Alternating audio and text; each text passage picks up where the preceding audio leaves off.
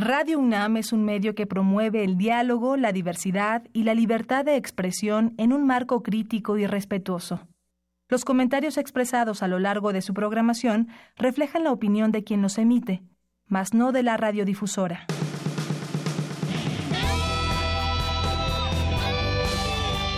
Prisma RU. Relatamos al mundo.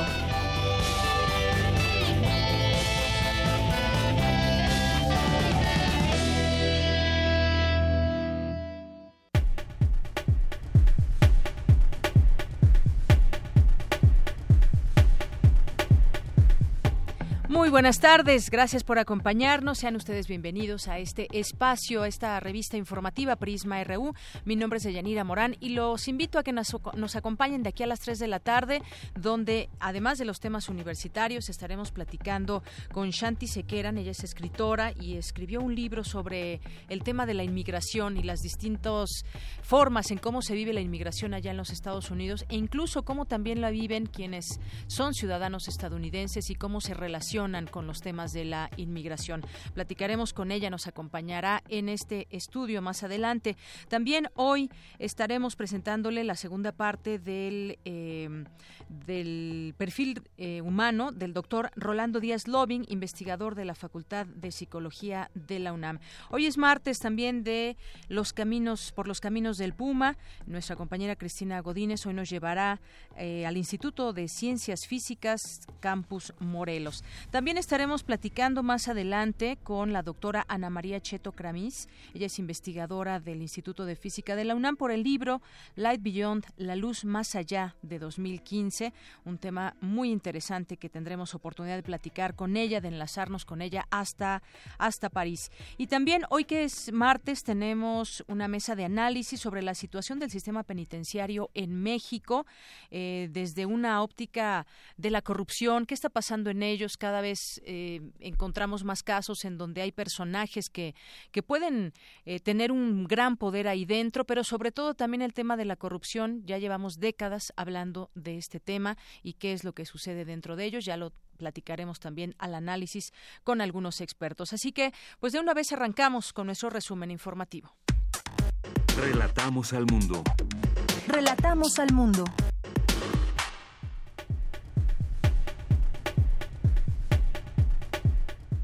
La una con cinco y en este día martes 7 de noviembre del año 2017, en el tema universitario, el rector de la UNAM, Enrique Graue, inauguró el encuentro Innovación en la Industria de Dispositivos Médicos. Más adelante, mi compañero Jorge Díaz nos tendrá los detalles. Investigadores del Instituto de Biomédicas de la UNAM obtuvieron el premio Aida Weiss eh, UNAM en reconocimiento y fomento a la investigación oncológica. En la UNAM se llevó a cabo una conferencia sobre el Plan de Reconstrucción Nacional. Mi compañera Dulce García nos tendrá la información completa. En los temas nacionales, la efectividad de la Procuraduría General de la República al investigar a militares es casi nula, según un informe de la oficina en Washington para asuntos latinoamericanos. Por su parte, el embajador de México en Estados Unidos, Jerónimo Gutiérrez, aseguró que la relación bilateral entre ambos países pasa por un momento crítico. La Asamblea Legislativa de la Ciudad de México aprobó el dictamen que elige como nueva ombudsman de la capital del país, Ana Shelley Ramírez. El autogobierno prevalece en los penales del Estado de México, lo que propicia actos de tortura y tráfico de drogas, advirtió nuevamente la Comisión Nacional de los Derechos Humanos. Autoridades federales trasladaron del reclusorio sur, sur, al penal del Altiplano a Víctor Félix Beltrán, alias El Vic, presunto operador financiero de los hijos de Joaquín El Chapo Guzmán.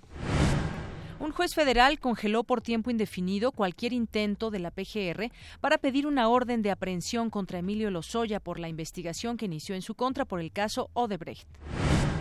El secretario de Hacienda, José Antonio Mid, y el jefe de gobierno de la Ciudad de México, Miguel Ángel Mancera, se reunieron y ahí firmaron un convenio de colaboración para el apoyo a damnificados por el sismo. Niños, padres de familia y maestros afectados por el sismo bloquean avenidas en Iztapalapa. Exigen al gobierno capitalino que se reanuden las clases desde nivel preescolar hasta secundaria. El edificio de Álvaro Obregón 286, cuyo colapso, eh, cuyo colapso el 19 de septiembre dejó 49 muertos, no tenía constancia de seguridad estructural para operar como centro de trabajo. En economía, de enero a septiembre, el crimen organizado realizó casi 7.700 perforaciones ilegales para sustraer toda clase de hidrocarburos, un nuevo récord histórico de tomas clandestinas en ductos de Pemex. La inversión fija bruta aumentó 1.49% en agosto con respecto a julio, según cifras ajustadas del INEGI. En los temas internacionales, el gobierno de Estados Unidos condenó a cadena perpetua a dos de los siete integrantes de los Zetas implicados en el asesinato en México en 2011 de un agente fronterizo estadounidense. Alcaldes de diversos municipios catalanes a favor del independentismo arribaron a Bruselas para mostrar su apoyo al expresidente de la Generalitat, Carles Puigdemont, y sus cuatro exconsejeros. Prisma RU. Relatamos al mundo. Hoy en la UNAM, ¿qué hacer y a dónde ir? Continúa el Congreso de Estudios Italianos en la Facultad de Filosofía y Letras. Coordina Sabina Longitiano Piazza. Tienes hasta el próximo viernes de las 10 a las 20 horas en el aula magna. Asiste, no te arrepentirás. A la Facultad de Derecho le interesa mucho que asistas a la conferencia Aspectos Generales de la Prevención del Lavado de Dinero en México con la maestra Graciela Pompa García esta tarde a las 17 horas en el auditorio Isidro Favela. El Instituto de Investigaciones Filológicas se muere de ganas de que asistas a la conferencia ediciones platinianas de clásicos grecolatinos presentes en el acervo novohispanos, con César Manrique Figueroa, hoy a las 17 horas en la sala de juntas del Centro de Estudios Clásicos. Asiste y nos cuentas cómo te fue.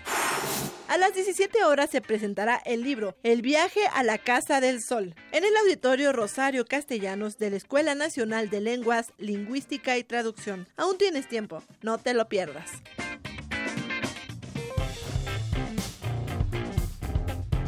Campus RU. Una de la tarde con 10 minutos y vamos a arrancar en nuestro campus universitario con mi compañero Jorge Díaz, que eh, nos tiene información del rector Enrique Graue, que inauguró el encuentro Innovación en la industria de dispositivos médicos. Cuéntanos, Jorge, muy buenas tardes. Deyanira, buenas tardes, te saludo con gusto. México puede convertirse en un país de tecnología innovadora, sin embargo, es necesario que la academia, el sector productivo y el gobierno tengan un contacto más estrecho y se entiendan entre ellos, dijo el rector Enrique Graue al inaugurar este encuentro de innovación en la industria de dispositivos médicos en la Facultad de Ingeniería de la UNAM. El doctor Graue señaló que esta relación permitirá que la academia desarrolle un producto se pone en manos de la industria y se elaboran las normas regulatorias para su uso en beneficio de la sociedad. Con ello, se acortan los procesos para que el país crezca y se desarrolle. Vamos a escuchar al rector Enrique Graue. Si desde el descubrimiento al conocimiento y a la aplicación hay una brecha inmensa que eso es lo que estas reuniones pueden detonar. La capacidad inventiva de nuestros académicos, el tomar un producto que sea importante y necesario, ponerlo a la disposición de la industria y simultáneamente comenzar a trabajar en las normas que regulan su utilización, es algo que tenemos que cortar para poder crecer y desarrollarnos. En su oportunidad, el comisionado federal para la protección contra riesgos sanitarios la COFEPRIS, Julio Sánchez y TEPOS, dijo que existen mecanismos para apoyar y fomentar que estudiantes y académicos de la UNAM puedan generar este tipo de tecnología, la registren e incluso puedan explotarla a otros países. En 2015, te comento, de Yanira, la producción global de dispositivos médicos fue de 663 mil millones de dólares y México es el octavo exportador a nivel mundial, principalmente hacia Estados Unidos. Eh, de ahí la, la importancia, dijo el comisionado de COFEPRIS, que este sector da empleo a cerca de 160 mil personas, al menos en nuestro país, y en el periodo de 2005 a 2015 atrajo casi dos mil millones de dólares en inversión extranjera. Sin duda, una gran oportunidad para estudiantes y académicos de la UNAM para esta innovación en la industria de dispositivos médicos. El reporte que yo te tengo de Yanira. Muchas gracias, Jorge. A ti, gracias. Muy buenas tardes. Luego vamos ahora con mi compañera Cindy Pérez Ramírez, que estuvo, en el, estuvo en el Instituto de Investigaciones Filosóficas de nuestra Casa de Estudios en la apertura del simposio número 25, este simposio internacional de filosofía. Adelante, Cindy. ¿Qué tal, Deyanira y auditorio de Prisma RU? La filosofía es una disciplina que siempre ha estado presente en nuestra universidad desde sus orígenes. Las reflexiones sobre la justicia, la racionalidad, los derechos humanos, la justificación de nuestros ideales, la naturaleza del conocimiento, la conciencia, el lenguaje y las formas correctas de argumentar son algunas preocupaciones de esta disciplina. Con el fin de reunir a diversos investigadores, se lleva a cabo el vigésimo quinto Simposio Internacional de Filosofía, a la par de la conmemoración de los 50 años del Instituto de Investigaciones Filosóficas de la UNAM. Durante el acto inaugural, el investigador emérito de la entidad académica, Carlos Pereda, se refirió a las actividades en torno al simposio. Tenemos eh, tres homenajes eh, de tres figuras que fueron muy importantes para el Instituto. Salmerón, Fernando Salmerón, que fue durante 12 años director y que de alguna manera consolidó el instituto eh, León Olivé y eh, Ramón Giraudo. Hay que festejarlas porque los rituales también ayudan a hacer comunidad. Y creo que un instituto no es solamente un agregado de un conjunto de investigadores, sino una comunidad. Por su parte, el director del Instituto de Investigaciones Filosóficas, Pedro Estepanenko, habló de la creación del Centro de Estudios Filosóficos en 1940 y su constitución en Instituto de Investigaciones Filosóficas en 1967. Eduardo García Maínez relata en su breve historia del Centro de Estudios Filosóficos que a fines de agosto o principios de septiembre de 1940 siendo director de la Facultad de Filosofía y Letras cuando se ubicaba en el legendario plantel de Mascarones, se reunió con un grupo de profesores de filosofía en un restaurante de la calle de Allende. Decidieron fundar una agrupación a la que llamarían Centro de Estudios Filosóficos de la Facultad de Filosofía y Letras, con el objetivo de discutir periódicamente textos de filosofía.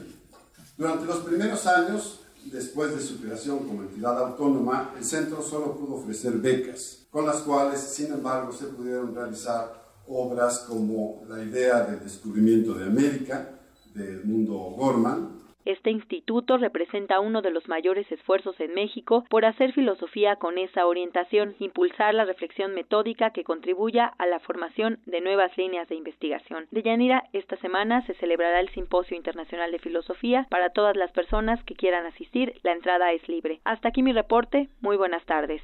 Gracias, Cindy. Muy buenas tardes. Vamos ahora con mi compañera Virginia Sánchez. En la Facultad de Ciencias Políticas y Sociales de la UNAM se presentó el coloquio Mujeres y Administración Pública en los órdenes de gobierno de México. Cuéntanos, Vicky. Muy buenas tardes. Hola, ¿qué tal, Deyanira? Muy buenas tardes a ti y al auditorio de Prisma RU.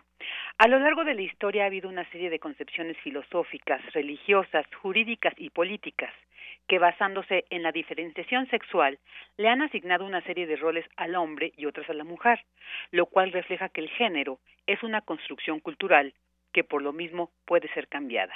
Señaló Patricia Galeano durante la conferencia magistral que ofreció como parte del programa del coloquio Mujeres de Administración Pública en los órdenes de gobierno, que se lleva a cabo este martes en la Facultad de Ciencias Políticas y Sociales de la UNAM. Galeano habló sobre la interpretación que realizó a los resultados arrojados en la encuesta nacional de género realizada por Julia Flores del Instituto de Investigaciones Jurídicas y que a través de ejes temáticos como masculinidad, sexualidad, maternidad, paternidad, relaciones de pareja, relaciones y violencia, derechos políticos, concepción del feminismo, políticas públicas, entre otros, se pudo definir cuál es el imaginario colectivo sobre el género y entre los planteamientos sobre qué significaba para la sociedad mexicana lo que es ser hombre o ser mujer, esto es lo que la encuesta arrojó según Galeano.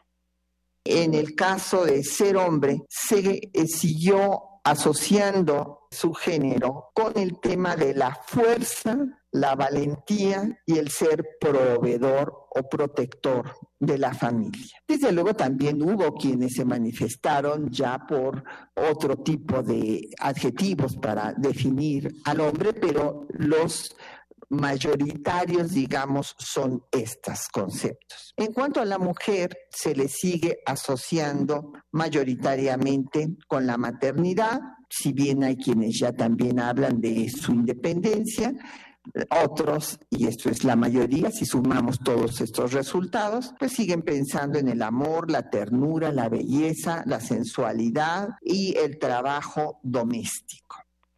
Asimismo, la investigadora señaló que el tema de la violencia es de los más graves en los, a los que se enfrentan, como los feminicidios, que es un ejemplo de ello, y las violaciones que sufren las mujeres, que en su mayoría por familiares, así como el cuestionado derecho a decidir por el propio cuerpo, como es el derecho al aborto lo cual sigue siendo tema de criminalización social en contra de las mujeres. En cuanto algo muy, muy importante que señaló es que cuando preguntó sobre ventajas y desventajas de lo que era ser hombre y ser mujer, fue difícil que la gente contestara las desventajas de ser hombre y en las que coincidieron la mayoría es que la única casi desventaja que tienen los hombres es el no poder parir. En cuanto al tema del feminismo, Galeano señala que un marco jurídico no basta, sino que se requiere un cambio cultural. El feminismo, para aquellas personas ignorantes que lo consideran sinónimo de machismo, pues no, no es sinónimo de machismo. Les recomiendo que por lo menos lean el diccionario de la Real Academia de la Lengua Española y que vean que es una doctrina social que lo que busca es que todos los seres humanos tengan los mismos derechos independientemente de su género. Y es evidente que tenemos que estar con un cambio eh, jurídico actualizado a los derechos internacionales que México ha firmado, pero esto no basta. Ese marco jurídico tiene que ser conocido por autoridades y por ciudadanía para que se cumpla. Pero lo más importante, además de la transversalidad de las políticas con enfoque de género y demás, es el cambio cultural. Mientras no se dé el cambio cultural, mientras no generemos una nueva cultura, no vamos a lograr superar la barbarie. Finalmente, Patricia Galeano citó al filósofo Norberto Bobbio, quien aseguró que la mejor forma de medir el grado de civilización de un pueblo es ver la situación de sus mujeres. Y bueno, de Yanira te comento que este coloquio continúa todo este martes con varias mesas y conferencias magistrales y pues posteriormente quien quiera verlo completo, cualquier algún acto, algún evento de que, que forme parte de este coloquio lo puede hacer a través de la página de YouTube de la Facultad de Ciencias Políticas y Sociales. Este es mi reporte de Yanira. Muy buenas tardes. Muchas gracias, buenas tardes. Queremos escuchar tu voz. Nuestro teléfono en cabina es 55 36 43 39. Porque tu opinión es importante, síguenos en nuestras redes sociales, en Facebook como Prisma RU y en Twitter como arroba PrismaRU. Una con 21 minutos. Vamos ahora a continuar con el perfil humano del doctor Rolando Díaz Loving, investigador de la Facultad de Psicología de la UNAM. Esa conversación que sostuvimos con él en días pasados se la presentamos en esta ocasión. Antes, una semblanza que preparó mi compañera Tamara Quirós. Perfil RU.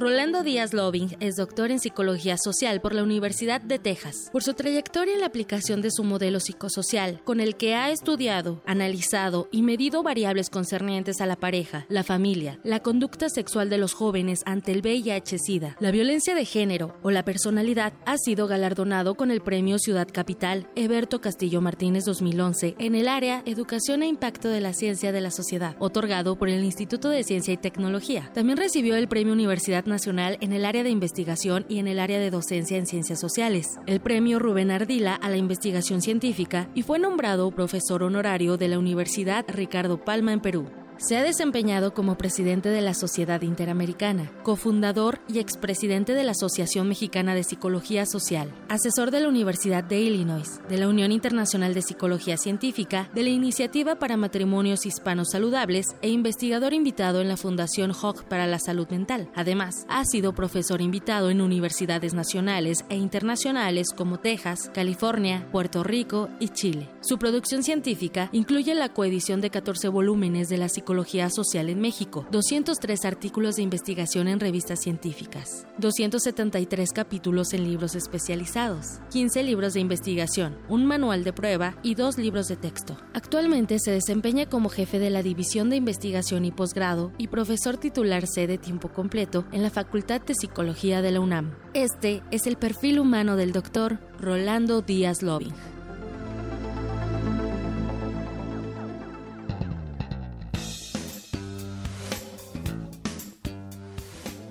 Y además pues las cosas siguen cambiando. El mundo el mundo cambia los países cambian nuestra ciudad nuestra colonia nuestro trabajo nuestro entorno. Vámonos de lo de lo grande a lo pequeño de lo general a lo particular. Y eh, pues así como la tecnología cambia pues también me imagino yo le pregunto por último en esta en esta plática pues también cómo se van adecuando las qué se va descubriendo nuevo dentro de la psicología porque hay específicamente distintas escuelas y demás, pero cómo, cómo se van adaptando a, las, a los nuevos retos también que implica el que ahora, por ejemplo, haya terroristas, el que cómo entender esas mentes, asesinos seriales, que bueno, los asesinos seriales datan desde hace muchos, muchos años, pero cómo ir entendiendo también estas, no sé si llamarle distorsiones o qué de la mente, cómo se va adaptando a los nuevos tiempos la psicología. Bueno, eh, lo maravilloso de la investigación y de la ciencia es que precisamente todo el tiempo estás haciendo preguntas y estás incorporando nuevas formas de entender el fenómeno que estás observando, poniéndote en una situación en la cual normalmente te estás cuestionando si realmente tu posición es la correcta. Eh, lo importante aquí es que en el método científico, a diferencia de las ideologías, tú estás realmente buscando la manera de encontrar los errores en tu forma de pensar más que de asegurarte que tu posición es la correcta. Em, una de las cosas fundamentales es el poder no solamente entrenar a investigadores para que puedan hacer esto, sino entrenar a nuestros profesionistas para que tengan la misma mirada, no necesariamente para que se conviertan en investigadores, pero sí para que puedan consumir ciencia. Y el paso final es que podamos tener una población que tenga una mirada similar. En el momento en que tengamos una población que tenga una observación crítica, optimista, pero en la cual entiendan cuáles pueden ser las falacias de su pensamiento, pues vamos a tener una verdadera democracia.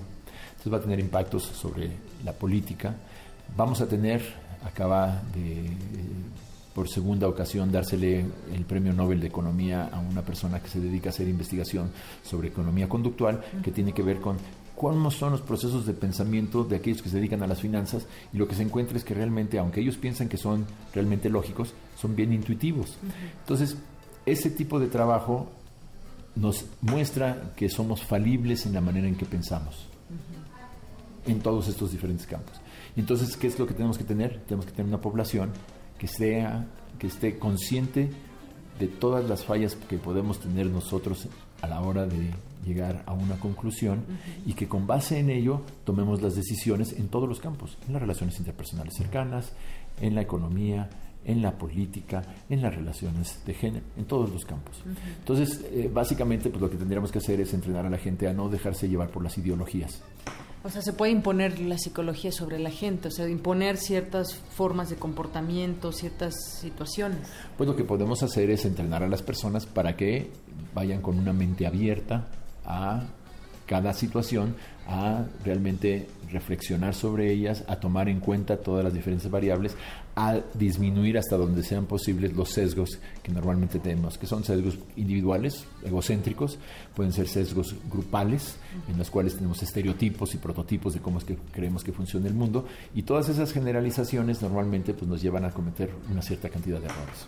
Eso es lo que, lo que, digamos, se nos abre ese campo desde los psicólogos y demás. Pero, por ejemplo, los gobiernos en estas situaciones en las que de pronto quieren imponer o a un candidato, o a un partido, o a una forma de pensar, también nos, nos tenemos que defender ante ello. Pero de entrada, pues sí vemos incluso la televisión es una forma de manejar nuestra, nuestra mente psicológicamente, nos hacen llorar, nos hacen reír con respecto a lo que ellos piensan, de lo cual nos debemos reír o de lo cual nos debemos interesar, cuando realmente a lo mejor nuestro panorama podría ser otro, pero ahí desde ahí nos están metiendo a un mundo. Eh, eso implica que hay que hacer, la vacuna tiene que ser temprana. La vacuna tiene que ser una de apertura y reflexión desde muy temprana edad. Eso quiere decir que, entre otras cosas, tenemos que incluir todas estas temáticas desde la formación temprana. ¿sí? Eh, implicaría que tuviéramos un conocimiento sobre procesos de negociación. ¿Qué sucede cuando hay un conflicto? ¿Cómo lo podemos resolver? Pues normalmente nos enteramos cuando ya estamos en un conflicto militar este, mundial. Si esas personas hubieran tenido la oportunidad de, en la primaria, tener una persona que les dijera, miren, este es el conflicto que ustedes dos tienen, ¿cómo lo vamos a resolver? A ver, vamos a practicar. Eh, ¿Cómo podemos hacer esto para que sea más bilateral en vez de unilateral? ¿Cómo podemos hacer para que se tome una situación más de colaboración más que de imposición? Entonces, si nosotros tuviéramos ese entrenamiento a través de nuestra vida, pues entonces no llegaríamos a tratar de imponernos o a tratar de dejarnos cuando fuéramos adultos. Entonces, eh, básicamente lo que tendríamos que hacer es llevar toda esta perspectiva a todos los campos de la vida. ¿sí? Entonces necesitamos escuela para padres, escuela para maestros, escuela para este, comunicadores. este, necesitamos que los mexicanos ya no veamos novelas, pero eso va a ser imposible mientras tengamos segundo de secundaria como promedio. Y en el caso de que hubiera novelas, pues vamos a hacer novelas sobre aspectos que tienen que ver con procesos de desarrollo humano, no con estas situaciones que repiten y repiten y repiten los estereotipos ya muy marcados de tipo sexista, de tipo este, de posición, de jerarquías, etcétera. Claro, y enfermamos a nuestros hijos para que y así siguen muchas generaciones. Romper con eso. Pues doctor, finalmente, pues yo le quiero agradecer mucho estos minutos con Radio UNAM. Eh, creo que nos, nos, abre bastante la expectativa de cómo podemos entender la, psicología. Y, por último, ahora sí le preguntaría, ¿en qué momento eh, uno debe saber que requiere ir a un psicólogo, que requiere de una ayuda profesional? Porque de pronto, pues uno tiene su vida cotidiana, piensa que todo está bien, piensa que tiene buenas relaciones de trabajo, buenas relaciones en la familia y demás, y no nos damos cuenta hasta que a lo mejor tenemos un problema ante nosotros muy grande. ¿Hasta qué momento? Yo sé que depende de cada persona, pero ¿cómo podemos decir, esta persona, cómo me acerco a esta persona para decirle que requiere una ayuda o yo requiero una ayuda? Bueno, eh, ahí lo primero que tendríamos que tener es apertura. Todos necesitamos ayuda todo el tiempo. y, eh, en mayor o menor medida. mayor o menor medida. Y eh, esta ayuda no solamente puede ser para resolver problemas, esta ayuda podría ser para aprender a vivir de una manera saludable, de una manera optimista, de una manera creativa, de una manera constructiva. Eh, muchas veces lo que sucede es que cuando tenemos un problema vamos a tratar con alguien para que nos quite el problema, pero después regresamos a una vida pues este cotidiana y enferma tal vez. Sí, sin ponerle una etiqueta específica, pero sí que, no, no, no es, eh, no logra el potencial que podríamos este, tener. Entonces, eh, básicamente, yo creo que tendríamos que transformar un poquito nuestra idea de qué es lo que es realmente un psicólogo. Eh, un psicólogo puede eh, intervenir en áreas que tienen que ver con la comunicación, puede intervenir en áreas que tienen que ver con la educación, tienen que ver con la economía, tienen que ver con la salud, tienen que ver con la política. Y entonces, si son psicólogos que tienen esta mirada de una disciplina científica en la cual lo que hay que hacer es investigar para saber cuál es lo que está sucediendo en el diagnóstico y cuál es la mejor intervención y después hacer una evaluación si realmente funciona o no funciona, pues yo creo que eh, realmente nos deberíamos estar acercando a profesionales que tengan esa mirada todo el tiempo. Muy bien. Bueno, pues ahí está, nos deja con esa con esa mm, reflexión de que todos necesitamos ayuda en muchos momentos y bueno, pues ahí están también los psicólogos, que hay que saber también a quién recurrir. Pero por lo pronto, eh, doctor Rolando Díaz Loving, muchísimas gracias por visitarnos. Y esta es su casa, cuando quiera, pues, y también nosotros, si, si usted así lo, lo permite, le llamaremos para entender muchas de esas psicologías sociales que de pronto no logramos entender. No, al contrario, muchísimas gracias y este, pues, espero que sigan con esta labor que dentro de los medios de comunicación es realmente no muy común. Así es. Muchas gracias, doctor. Al contrario. Prisma RU. Relatamos al mundo. Porque tu opinión es importante, síguenos en nuestras redes sociales, en Facebook como Prisma RU y en Twitter como arroba PrismaRU. Queremos escuchar tu voz. Nuestro teléfono en cabina es 55 36 43 39. Continuamos, es la una de la tarde con 32 minutos y como le habíamos dicho al arrancar el programa, tendríamos hoy aquí con nosotros en el estudio a Shanti Sekaran, que escribió el libro Lucky Boy y es un libro pues que refleja en sus personajes el tema de la, de la inmigración a través de dos mujeres que radican en Estados Unidos con vidas diferentes, una eh, mexicana que llega sin papeles, que está embarazada y bueno, pues después por unas, por eh, muchas situaciones que vivió allá en Estados Unidos, pues tiene que dar en custodia a su hijo y bueno, pues ahí se desarrolla una historia que nos muestra un rostro de la eh, migración. Eh, welcome to Mexico and welcome to Radio UNAM Shanti. Thank you. Thank you so much for having me. Uh, this book is terribly real. I mean, it is very illustrative, and you write about the different views about immigration. Este libro es verdaderamente real, es muy ilustrativo y nos da las diferentes versiones o visiones de la migración. Immigration is a problem that we are very involved here in Mexico. As you know, thousands or millions of Mexicans are trying to have a better life in the United States, but there are many stories that reflect exactly the immigration phase. Los mexicanos vemos muy de cerca la migración. Como sabes, hay miles, si no es que millones de mexicanos que están buscando una mejor vida en Estados Unidos, pero vemos también cómo se refleja el lado triste de estas historias. Tell us about the book, uh, when it was born, why you wrote about these topics, uh, how do you see this situation of immigration? This book was born in 2010. Um, I was driving home from work one night and I heard a story on the radio about a young woman, a Guatemalan mother, in detention, and she was fighting for custody. She was she was fighting to keep her child. Um, her child was being adopted away from her by an American couple. And so I heard this, and you know, I couldn't stop thinking about this story. I wanted to understand it. I wanted to understand what people were thinking, and and you know, on the news you hear like a three minute story um, I wanted to really understand the people involved on both sides.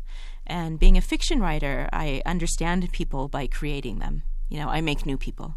So I started creating this parallel story and I did a lot of research. And seven years later, we have Lucky Boy. Bueno, esta historia surge en el 2010. Iba yo en mi coche, escuchando la radio, y escuché la historia de una mujer guatemalteca que estaba peleando por la custodia de su hijo. A partir de aquí empecé a pensar en que quería realmente entender esta historia, quería entender qué era lo que estaban pensando las personas y por lo que estaban pasando, porque ya sabes, en el radio escuchamos historias de tres minutos.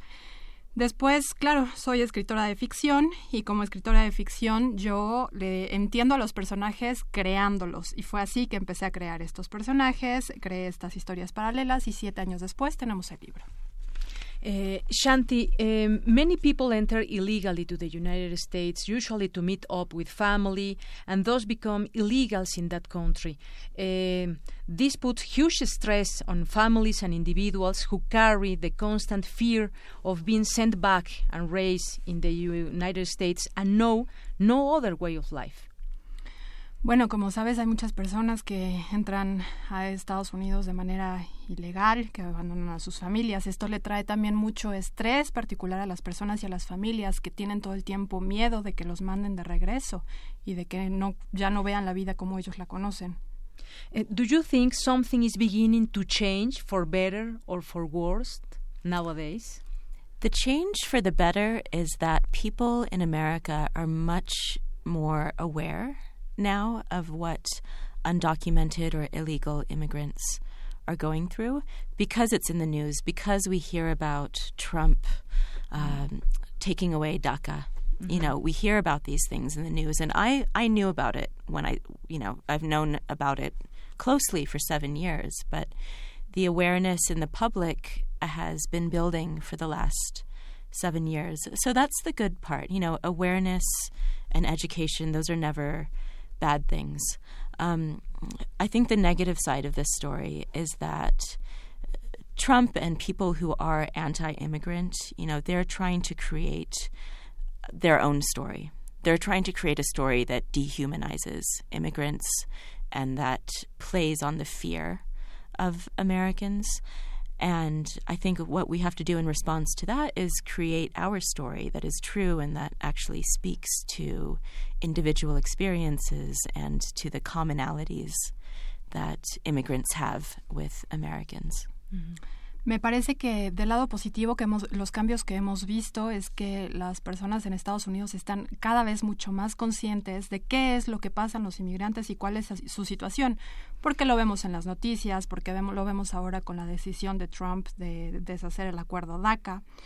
Yo ya era muy consciente de esta situación hace siete años, pero en general la conciencia colectiva ha estado incrementando desde hace estos siete años y la conciencia y la educación siempre son cosas positivas.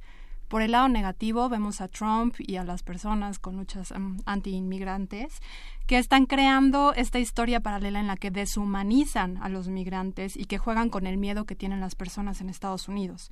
Yo creo que lo que nosotros tenemos que hacer es decir nuestra historia y contarla de manera que hablemos realmente de las experiencias individuales que vive cada persona. Uh, Shanti, you speak about um, children also in your book. Uh, when we talk about children, uh, that is a special situation because many of them they become um, United States citizens, but not their parents, for example. And the family separation is something very cruel. What do you think about? Mm-hmm. What do you feel? How do you live that? Yes, this threat of family separation is at the center of my book, and you know, there. I, I, think the American immigration system is is broken mm-hmm. right now. It is very uh, dependent on statistics and on numbers, and it's forgotten the people behind these statistics. I think with um, the DACA initiative, uh, Barack Obama was he was making an, an, attempt to actually think about families, actually think about young people who have been growing up in the United States. Um, but again, you know, Trump he's trying to he's trying to take away the humanity of this situation. Bueno, hablando de la separación familiar, claro, es una parte muy central de este libro, de hecho. De, yo creo que el sistema de inmigración de Estados Unidos está bastante mal ahora y porque está dependiendo básicamente de números, de estadísticas y está dejando el lado humano del otro lado. Obama lo que intentó con su programa DACA fue precisamente pensar en estas familias, pensar en los jóvenes que habían crecido en Estados Unidos, pero volvemos al lado de Trump en el que él está intentando deshumanizar esta situación. Shanti, tú estuviste en Estados Unidos y como tú sabes, pues muchos migrantes vienen también de, Oaxaca. Hay muchas comunidades que son que son muy pequeñas, son pobres y eh, pues lo que quiere la gente cuando sale de, sus lugares es encontrar un, mejor una una, vida mejor que, que en México. You, you were in Oaxaca, uh, here in Mexico, and as you know, many immigrants are from Oaxaca. There are little and poor communities where the people try just to have a better life and they go out even with their culture, with their way of being and everything, and it become very difficult sometimes for them. And, and, you and what do you think about you know some weeks uh, Oaxaca? What, what do you think about the Mexicans that go to to the United yeah. States? How do you see this problem with them? Yeah, it's important to think about where our immigrants come from. You know, in America, we often think about immigrants in our space. Um, we we don't pay as much attention to immigrants in their home, their home space. So for this book, it was really important for me to go to Oaxaca to establish a home for my character and to understand what Soli was leaving behind. And I tried to put that into the book to establish that she had a family there. She had these parents who cared for her, who were putting everything into this daughter who they were lovingly sending away. You know, and I think that so many families do that, and it's a great act of faith when you send your child or you send your family member across the border. And um, yeah, so that's sort of where the, the, the book was written from. Me parece precisamente que es muy importante pensar en el lugar de donde vienen nuestros inmigrantes. En Estados Unidos tendemos a pensar en los inmigrantes que están en Estados Unidos, en nuestro territorio, pero no pensamos tanto en su hogar. Es por eso que para mí, para escribir este libro, era muy, muy importante ir a Oaxaca para poder darle a mi, a mi personaje principal un verdadero hogar, una familia, describir a sus padres que la amaban, que la enviaron con esperanza y que creo que esto pasa en muchas familias, de hecho, que ponen toda su esperanza y es un gran acto de fe el enviarlos a cruzar la frontera. Y Shanti, algo muy interesante también es que hay, hay comunidades de inmigrantes de diferentes partes del mundo, hay, hay mexicanos, hay latinoamericanos, pero también hay gente que viene de otras partes como inmigrantes y entre ellos mismos hacen una, una comunidad de inmigrantes.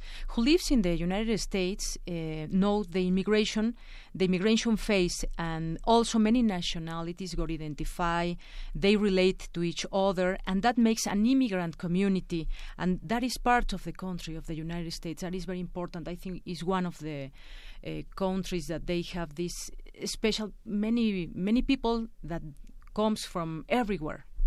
Yes, yes. Um, you know, we, we always think of ourselves as a country of immigrants, and we are. And my belief is that Americans are not anti immigrant. You know, the majority of Americans welcome immigrants.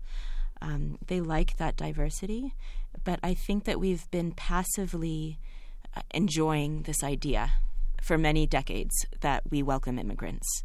Um, but now that idea is under threat, and we have to stop being passive. We have to actively protect this idea that America is a country for immigrants. Sí, exactamente. Normalmente pensamos en Estados Unidos como un país de inmigrantes. Y sí, efectivamente lo somos.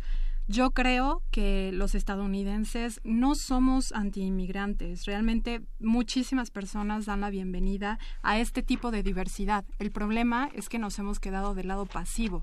Y ahora que nos enfrentamos a una verdadera amenaza, creo que es momento de que activamente protejamos de nuevo esta idea de un país de inmigrantes. Muy bien. Eh, muchas gracias, Shanti, por venir aquí al estudio, por platicar con nosotros, compartir esta, esta historia que se vuelve la historia de muchos. Thank you for coming and to um, write this book that uh, makes us uh, think about the immigration topic, immigration as a problem, as a way of life to many people around the world, and even many, many Mexicans. Thank you very much. Thank you. It's an honor to be here. Bueno, pues muchas gracias, Shanti. Eh, gracias también a Tania, la traductora, Paloma Gatica de, de, Planeta. Muchas gracias por estar con nosotros. Y les recomendamos este libro, esta novela. Yo aquí hice algunos pequeños apuntes, pero podríamos regalar este libro para alguno de nuestros radioescuchas. Y eh, pues temas de Ah, aquí trae uno Paloma para regalar al auditorio. Muchas gracias. A la primera persona que nos llame y que nos deje una, una opinión muy, muy breve acerca de lo que piensan ustedes del tema de la inmigración, sobre todo pues aquí en México, este, este problema que es, bueno, lo digo problema, pero es un, es un tema que una situación que eh, pues abarca muchas formas de, de estilos de vida y además cuando llegan allá muchos mexicanos pues se relacionan con mucha gente de todo el mundo y tenemos una gran comunidad de inmigrantes. Gracias, gracias por venir. Gracias. Thank you. Relatamos al mundo. Relatamos al mundo. Tu opinión es muy importante. Escríbenos al correo electrónico prisma.radiounam@gmail.com.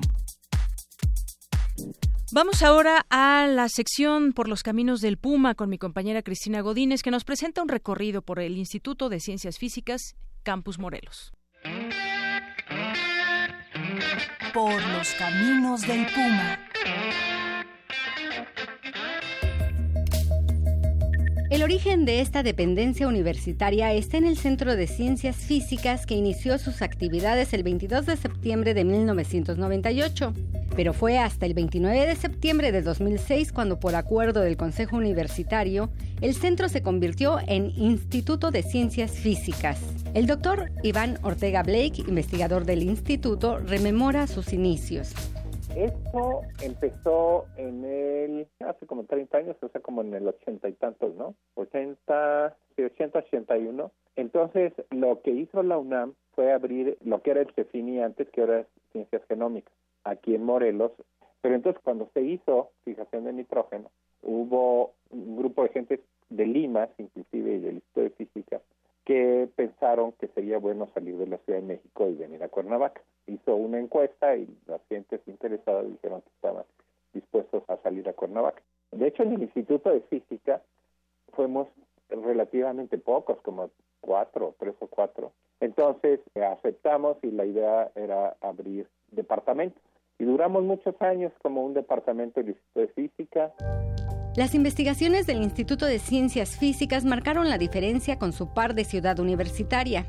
Escuchemos al doctor Ortega Blake. Empezó a tener una diferenciación del Instituto de Física, inclusive que tuvo que ver después con el nombre posterior de Ciencias Físicas, como que empezamos a realizar investigación más relacionada a ciencias físicas comparado con el Instituto de Física que hacía una física, digamos, mucho más clásica. En ese momento, ahorita ya creo que también el instituto ha abierto otras líneas de investigación. Pero entonces la idea, inclusive cuando se hizo un centro, bueno, es que ya había el número suficiente de investigadores y también como que la madurez del instituto ya estaba más clara en el sentido de grupos de investigación establecidos.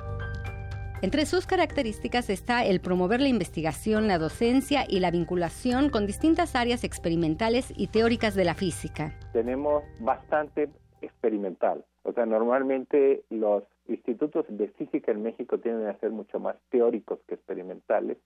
Y yo creo que aquí, eh, bueno, no, no sigue siendo una minoría en los laboratorios experimentales, pero es más que lo que normalmente se tiene. Entonces eso eh, sí es también una característica, se ha establecido mucho más física experimental. Todavía no lo suficiente, no que, no, que fuera una relación eh, que debía ser más sana en México, no más, más equivalente la física teórica y la experimental.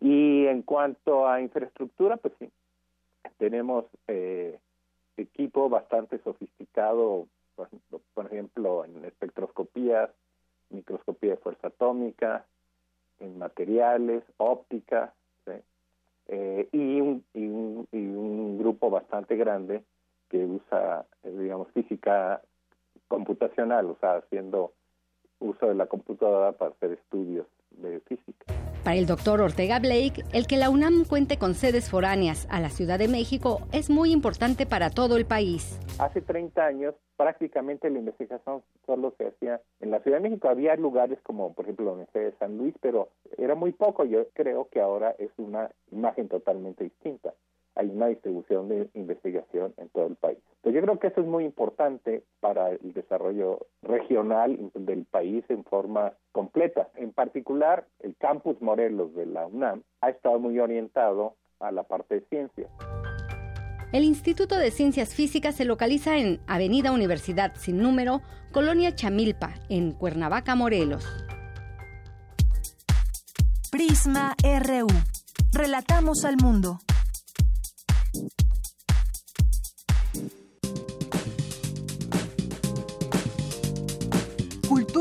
RU.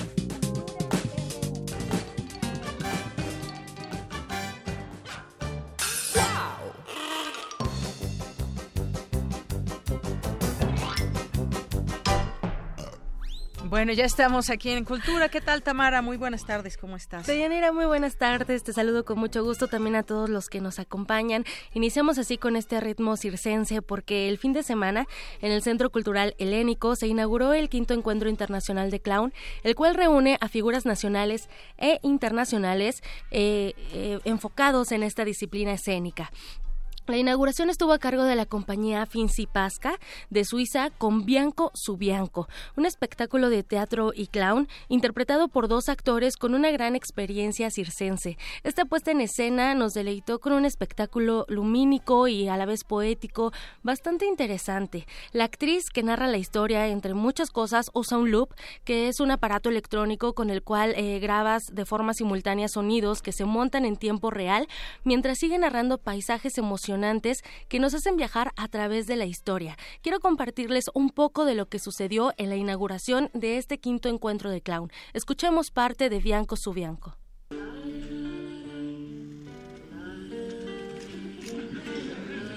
De niño, Ruggiero tuvo una alergia o hongos que tenía manchas sobre todo el cuerpo, excepto sobre la cara, las manos y los pies. Su madre, dos veces al día con pincelito, tenía cada pequeña mancha con una tintura violeta. Y de mangas largas y pantalones largos, nadie se hubiera dado cuenta que tenía la piel cubierta de manchas. Una mañana, el portero vino a la clase a decirnos que deberíamos bajar al gimnasio para la visita médica. Nos pidieron que nos desvistiéramos y que nos quedáramos solo con la ropa interior. Ruggiero no dijo nada, buscando hacerse invisible.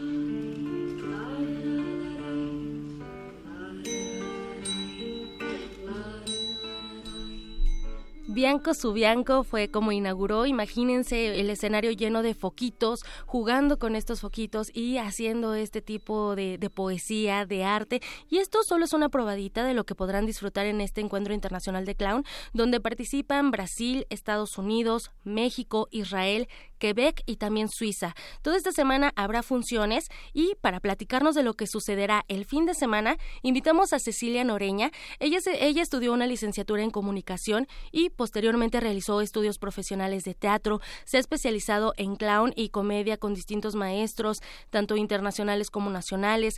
También ha participado en más de 20 obras de teatro y actualmente forma parte del grupo Delirios. Cecilia, muy buenas tardes y bienvenida.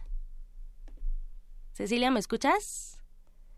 No, ahorita le vamos a, retomar la llamada. Lo que les comentaba de este encuentro de, clown que llega a la quinta edición y bueno, no solamente se lleva a cabo en el Teatro Helénico, también tiene otras sedes que ahorita se las vamos a compartir. Eh, eh, entonces, eh, lo que hacen es reunir a artistas de talla internacional para, para aprender un poquito más de lo que es esta, este arte escénico, ¿no? Muchas veces eh, nos hemos visto que comúnmente son hombres los que, los que se dedican a, al clown. Comúnmente hemos visto hombres. Pero bueno, ya retomamos la, la llamada. Cecilia, muy buenas tardes y bienvenida. Hola, ¿qué tal? Muchas gracias. Al contrario, gracias a ti por acompañarnos. Cuéntanos, el grupo Delirios forma parte de esta quinta edición del Encuentro Internacional de Clown. ¿Qué, ¿Cuál es la propuesta de, de Delirios? Eh, sí, el grupo Delirios, pues básicamente somos puras mujeres. Somos 12 mujeres eh, compartiendo pues nuestra visión de la vida a través de varios sketches. Y pues como sé que decías hace un momentito, justamente el clown ha sido siempre muy de hombres y ahora nosotros estamos pues tomándolo también como propio, pero sin ningún, o sea, sin este, prejuicios de género, no es que como somos mujeres se tratan sketches que sean de, temas de mujeres, ¿no? Como que tampoco me gusta que que, o sea, por ejemplo, cuando empezó, cuando empezó a, cuando empezaron varias mujeres a hacerlo, pues eran como puros arquetipos de que te, te, quieres casar o de que vas a hacer la comida, que no está mal, ¿no? Pero eh, nosotros queríamos pues probar que también podemos ser divertidas, también podemos ser chistosas en nuestra vida cotidiana. Claro. eh, precisamente eh, perteneces al laboratorio de clown femenino. Eh, Exactamente, sí. A tu parecer, ¿cómo ha evolucionado esta, esta técnica aquí en nuestro país, aquí en México? El clown, pues muchísimo. Para empezar, pues ya hay un quinto encuentro internacional de clown, ¿no? En donde tenemos la oportunidad de pues de ver cómo se hace en diferentes países. Antes era como un pues eran gremios chiquillos no entonces era así de pues es una obra de clown. De qué de clown qué es eso ay pues tenías que explicar.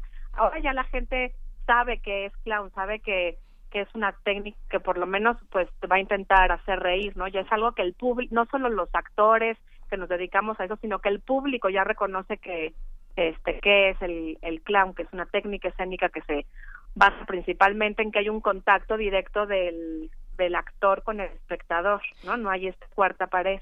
Así es, Cecilia. Y justo esta, este quinto encuentro, esta quinta edición es especial, ¿no? Después de lo que vivimos en la Ciudad de México con el terremoto del 19 de septiembre, ahora eh, ustedes buscan acercarse más a la gente, ¿no? Como haciéndonos reír, haciéndonos reflexionar, porque no solamente hacen reír, ¿no? O sea, también hacen reflexionar y causan distintas emociones. Por supuesto, eh, pues hay muchas cosas que reconstruir en nuestro país y creemos que pues un, este, una de ellas es nuestro estado de ánimo, nuestra alma, nuestra sonrisa, ¿no? Estábamos muy afectados, muy nerviosos y algo que creemos lo, la gente de teatro es que el teatro al ser un arte vivo, entonces le habla directamente a, al ser humano, te habla directamente al alma, entonces creemos siempre que el teatro es sanador.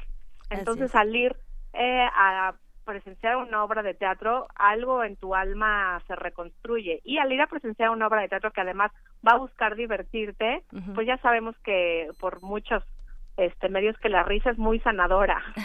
sí, sí, por todo lo que eso provoca, ¿no? Todo lo claro. químicamente hablando y biológicamente todo lo que desencadena una risa y como bien lo mencionas, ese acercamiento con el público, como público, ese acercamiento con, con actrices o con actores es importante. Varieté de delirios, ¿cuándo se presenta? Nos presentamos el sábado a las eh, el sábado 11 a las 7 de la noche en el Teatro Helénico. Muy bien. Y además el viernes 12, eh, dos eh, compañeras, bueno, yo, dos compañeras, ¿eh? ¿eh? Una compañera y yo representaremos al grupo de, de Lirios en la variete de despedida, en donde van a ver sketches de todos los participantes o de casi todos los participantes del encuentro y también ahí estaremos representando a nuestro grupo de lirios. Qué bonito. Cecilia, eh, bueno, hay que también mencionar que hay diferentes sedes. Eh, la principal es el Centro Cultural Helénico, pero también están en el Centro Nacional de las Artes, en el Foro Milpa Alta y en el Anglo Art Center. Sí, también queríamos, eh, pues justo como por los acontecimientos que, que hubo, queríamos también acercarlo un poco más a la gente, ¿no? El, el Centro Cultural Helénico, bueno, pues ya es muy conocido y es muy calientito, pero pues también el, en, el Anglo pues está más cerca de donde hubo eh, pues más eh, zonas afectadas, Milpa Alta también hay por la zona de allá eh, y muchos muchas de las de los espectáculos en estas zonas son también son entrada libre, entonces eso también eh, ayuda a que la gente se pueda acercar. Claro a sobre ver todo. las obras. Así es. Cecilia Noreña, integrante de Delirios, de Grupo Delirios, y también eh, integrante del Laboratorio de Clown Femenino. Muchísimas gracias por compartir con nosotros esta tarde parte de lo que ustedes hacen desde su trinchera. Muchísimas gracias. Gracias a todos también los que nos escuchan y a todos los que asisten al teatro. Muchísimas gracias por participar con nosotros. Muy buena tarde. Igualmente para ustedes, bye bye. Gracias. Eh, ya lo escuchamos de Yanira y bueno, hace mucho no teníamos regalos, pero los del Helénico se pusieron muy, muy guapos y nos mandan cinco pases dobles para ver Under Construction con Davai Group.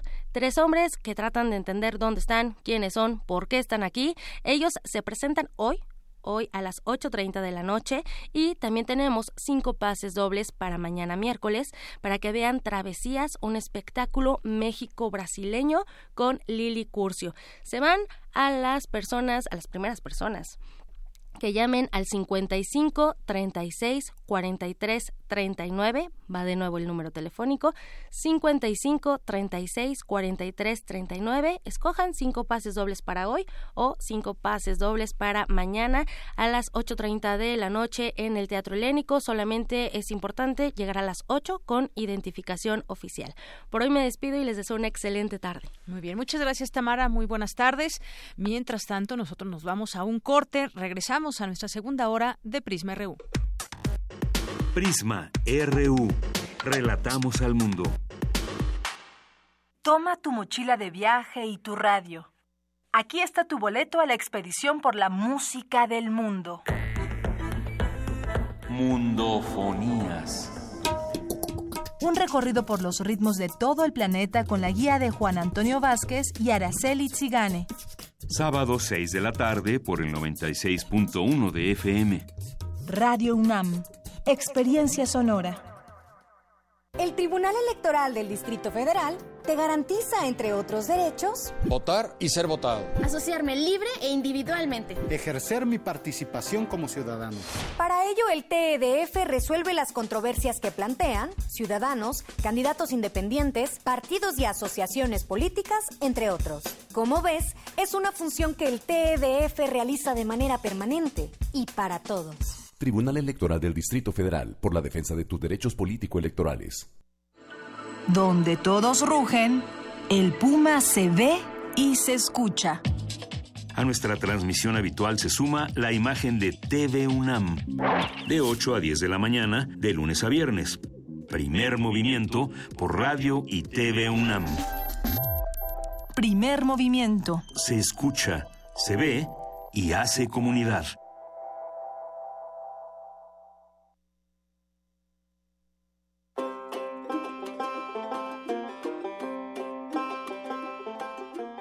El año 2017, la República de Finlandia celebra sus primeros 100 años de independencia. Con ese motivo, Radio UNAM y la Embajada de Finlandia en México coproducen una nueva serie radiofónica.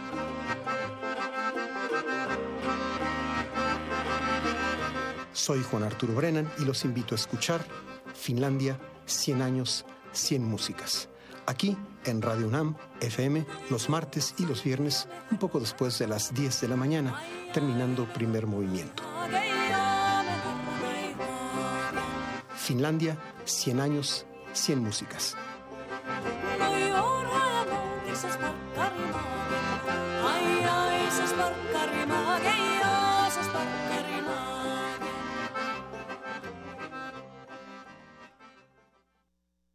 El Museo Nacional de Arte ha preparado la magna exposición Discursos de la Piel, Felipe Santiago Gutiérrez, una retrospectiva de la obra del pintor, viajero, tratadista y crítico de arte, de quien se exhiben 52 piezas que intercalan con 62 obras de 32 artistas mexicanos, franceses, españoles, colombianos y un alemán que brindan un panorama de las artes y la cultura de la segunda mitad del siglo XIX. La muestra Discursos de la Piel, Felipe Santiago Gutiérrez, está abierta en el Museo Nacional de Arte.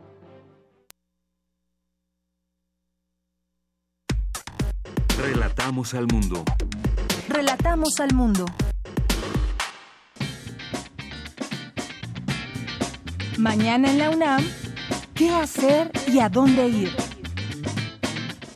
El tercer coloquio de investigación de la Facultad de Filosofía y Letras tiene el honor de invitarte a la mesa La Fuente Hemerográfica en la Historia de la Ciencia, Propuestas Teóricas y Metodológicas, coordinada por Rodrigo Vera y Ortega Báez, mañana de las 9 a las 29 horas en la Sala A. Este tema nos interesa a todos. Por ello, el Seminario Universitario de Sociedad, Medio Ambiente e Instituciones te invita a las sesiones de la defensa del agua en la Ciudad de México. El caso de Azteca 215. Modera Patricia Ramírez Curi. Este 8 de noviembre a las 10 horas. En el anexo del auditorio. La entrada es libre. La Facultad de Psicología te invita a la presentación del libro La huella del dolor, estrategias de prevención de la violencia de género de Javier Urra en el auditorio Dr. Silva Macotela a las 9.30 horas. No te puedes perder la conferencia Emociones, Género y Migración. La renovación de la mirada analítica en los estudios de migración. En el Instituto de Investigaciones Sociales, este 8 de noviembre a las 10 horas en el auditorio del instituto. Porque tu opinión es importante, síguenos en nuestras redes sociales, en Facebook como Prisma RU y en Twitter como arroba PrismaRU. Continuamos dos de la tarde con cinco minutos. Gracias por seguir en sintonía del 96.1 de FM de Radio UNAM y a través de www.radio.unam.mx. Saludos a quienes nos siguen por redes sociales y se hacen presentes como César Alberto, que por cierto nos pregunta que no ha podido pasar por un disco que se ganó en el programa. ¿Aún puede pasar por él? Pues suponemos que sí, todavía. ¿Cuándo fue? Si fue recientemente, esperemos que no haya sido hace un año, pero si fue recientemente, por supuesto, puede pasar a, puedes pasar a recogerlo, César. Eh, también mandamos muchos eh, saludos al Centro Cultural Helénico, a Connie Baladés, a César Soto, a El Zarco y que Tecuani que dice, eso de no poder parir no es una desventaja. Muchas gracias. A Killing Tona, a nuestros amigos de UNAM Global también, siempre muchos saludos.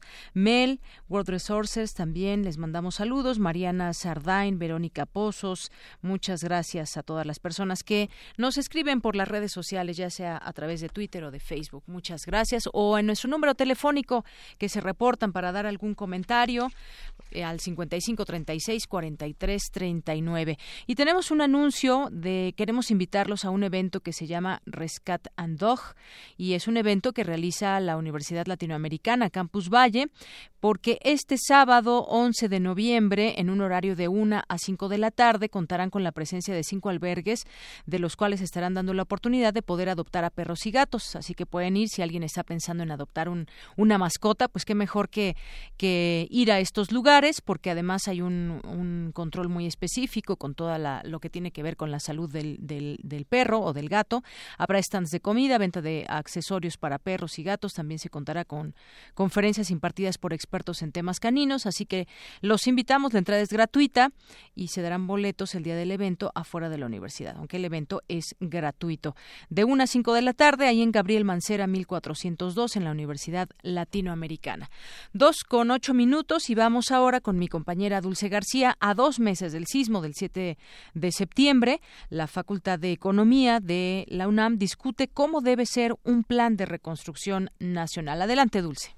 Deyanira, muy buenas tardes a ti y al auditorio de Prisma RU. Los estragos que dejaron los sismos del 7 y 19 de septiembre pasados aún no terminan, pero una pregunta importante es la de si acaso es necesario que la población afectada pague por el costo de la reconstrucción. Para la doctora Violeta Rodríguez del Villar, investigadora del Instituto de Investigaciones Económicas de la UNAM, puesto que la mayor parte de los afectados tienen escasos recursos, sería injusto que ellos pagaran los daños porque ya suficiente han invertido en la adquisición de sus viviendas. La experta señala que el gobierno federal posee cuantiosas disponibilidades que actualmente tiene colocadas en inversiones financieras. Son recursos que el gobierno federal ha eh, sacado del manejo presupuestal tradicional y le ha asignado sus propias reglas. Y debido a esas reglas, la mayor parte de estos recursos están colocados en inversiones financieras, no todos. En total tenemos eh, disponibilidades por 680 mil millones de pesos. Eh, de estos recursos ya están etiquetados para financiar proyectos de infraestructura o bien para financiar la atención de desastres casi 51 mil millones de pesos. Sin embargo, bueno, estos recursos han sido etiquetados inclusive de manera multianual por el gobierno federal. Algunos de ellos tienen un manejo presupuestal bastante, bastante oscuro. Violeta Rodríguez detalló por otra parte que por haber incrementado el precio del petróleo de 46 dólares por barril a 48.5 dólares por barril y también al haber aumentado el tipo de cambio de 18.1 pesos por dólar a 18.4 pesos por dólar, el gobierno federal federal tiene la posibilidad de obtener ingresos adicionales de hasta 56 mil millones de pesos. Que serían suficientes para el costo estimado de la reconstrucción de 48 mil millones de pesos. Eh, de estos recursos, bueno, 46.2 mil millones de pesos pueden provenir de ingresos petroleros y 6.4 mil millones de pesos de recaudación federal participable o de, o de participaciones en, en entidades federativas. Obviamente estas previsiones de el precio del petróleo del tipo de cambio pueden no cumplirse. Y en el caso en que no se cumplan, eh, la legislación prevé que el gobierno pueda afectar los fondos de estabilización. Entonces, no existe alguna causa por la cual el gobierno no pueda financiar la reconstrucción. Por su parte, el doctor Adolfo Sánchez Almanza, del Instituto de Investigaciones Económicas, señaló que es necesario ver los sismos y los demás desastres naturales desde el punto de vista de los derechos humanos y sociales. Mire, hay que considerar que justo en estados como Chiapas, como Oaxaca, Puebla mismo, incluso Morelos, eh, eh, esas viviendas no tienen seguros son familias que han venido construyendo sus casas a veces por siglos. Entonces esas casas no tienen capacidad de respuesta a esas familias y es ahí donde Violeta dice que el gobierno federal debe, debe, de absorber esos costos y hay que ver los efectos de los sismos por el lado de los derechos y obligaciones constitucionales y hay recursos federales para hacerlo. Es el reporte de Yanira. Muy buenas tardes. Gracias, Dulce. Muy buenas tardes. Pues sí, hay que ver también el lado de los derechos, no solamente el tema de la reconstrucción, sino también de los derechos de las personas. Vamos a continuar ahora con mi compañero Jorge Díaz. Investigadores del Instituto de Biomédicas de la UNAM obtienen el premio Aida Weiss Puis, UNAM, sobre cáncer. Cuéntanos, Jorge. Buenas tardes. ¿Cómo estás nuevamente, Deyanira? Te saludo con gusto.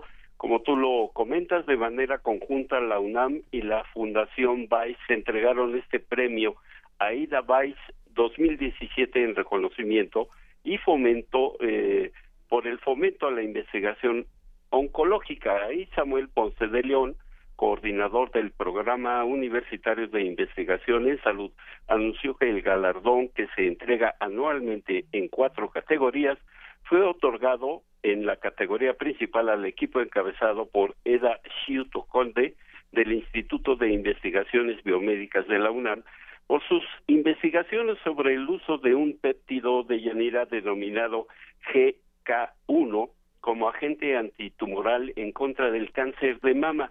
Este equipo evaluó la capacidad antitumoral de dicho péptido como una alternativa terapéutica al demostrar su potencial efecto en el control de la evaluación de este tipo de mal, permitirá incrementar la sobrevida de, de pacientes. Escuchemos a la doctora Ciuto Conde. Nuestro grupo de trabajo, desde hace varios años, hemos venido tratando de desarrollar un inmunopotenciador para aumentar la eficiencia de las de vacunas y eh, en los últimos años encontramos eh, que este, este péptido que tiene capacidad inmunopotenciadora es también capaz de controlar la evolución de un tumor de mama experimental en un, modelo experimental murino, en el que hemos encontrado resultados que nos alientan a que puede ser una herramienta de muy bajo costo y eficiente para contribuir con la inmunoterapia del cáncer. En trayectoria científica te informo que el premiado fue el médico internista y hematólogo Guillermo José Ruiz Argüelles, quien dirige el Centro de Hematología y Medicina Interna allá en Puebla, donde se impulsa la investigación en patología clínica y realiza un programa de trasplante de células hematopélicas para tratar padecimientos como la esclerosis múltiple, melomas, leucemias agudas y crónicas, linfomas y neoplasias no hematológicas. También se premiaron en la categoría de tesis de posgrado a investigadores del Centro Médico Nacional Siglo XXI y en la categoría de trabajo a Rebeca Rivera Gómez, directora médica del programa multidisciplinario para mejorar la sobrevida de los niños con cáncer en el estado de Baja California. Aquí el reporte de Yanira de este importante premio AIDA Vice 2017. Por lo pronto es lo que yo tengo. Muy bien, Jorge. Gracias. Que estés bien. Buenas tardes. Relatamos al mundo. Relatamos al mundo. Porque tu opinión es importante, síguenos en nuestras redes sociales, en Facebook como Prisma RU y en Twitter como arroba PrismaRU. Continuamos, son las 2 de la tarde con 15 minutos. Allá en París ya es de noche y hasta allá nos enlazamos con la doctora Ana María Cheto Cramis. Ella es investigadora del Instituto de Física de la UNAM. Qué gusto, doctora. Bienvenida a este espacio. Muy buenas tardes. Muchas gracias. Buenas tardes o buenas noches aquí. Buenas noches allá. Eh, pues platicar con usted, doctora, de este libro, libro Light Beyond, La luz más allá de 2015. Cuando leí esta información a través de la, eh, pues la información que genera la UNAM, dice que nuestro conocimiento y percepción del mundo están asociados a la luz y gracias a ella podemos ver todo lo que nos rodea, tener una concepción de la realidad y se han desarrollado instrumentos luminosos que llegan hasta donde los ojos no alcanzan. Es decir, todo tiene que ver con la luz. Platíquenos un poco de este libro. Introdúzcanos a este libro que pues ya eh, podemos adquirir y la gente seguramente estará pues muy interesada en saber de qué se trata específicamente. Sí, cómo no. De hecho, este libro ya se puede adquirir incluso eh, en línea porque la Dirección de Fomento Editorial de la UNAM eh, la ha puesto en venta en línea. Y yo se los recomiendo mucho porque es un libro realmente bello, eh, tiene unas imágenes preciosas y el contenido es, es de primera. Eh, tiene una selección de temas que fueron eh, escritos por y desarrollados por autores, algunos de ellos nacionales, mexicanos, y otros del extranjero. Y cubren una temática muy, muy amplia. Eh, todo tiene que ver con la luz de una manera u otra. Por ejemplo, hay un, capítulo sobre la luz en la astronomía, la importancia que tiene la luz porque precisamente es la que nos permite pues conocer algo del universo que en el que estamos eh, insertos, ¿verdad? Y de su historia y de lo que está pasando muy, muy lejos de aquí, a años luz de aquí, a millones y millones de kilómetros. Es gracias a la luz que captan los telescopios y que es analizada y estudiada por nuestros astrónomos. Entonces, imagínense si no tuviéramos nosotros esa posibilidad, ¿verdad? De saber, eh, pues, que estamos rodeados de estrellas, de galaxias, eh, que el universo está vivo, que, hay cambios todo el tiempo, que hay estrellas que chocan, ¿verdad? Y, en fin. Pero además, eh, ese mismo capítulo, escrito por la doctora Silvia Torres, que es investigadora emérita de, de la UNAM, del Instituto de Astronomía, habla también de la necesidad de mantener oscuros los cielos nocturnos para que se pueda seguir viendo ese firmamento tan lleno de belleza y de información Así es, de hecho, así está la portada del libro con esas, eh, con esas lucecitas que son parte del universo, que son las estrellas, y bueno, pues ya lo podemos adquirir y además, bueno, con la luz ha sido posible la civilización moderna.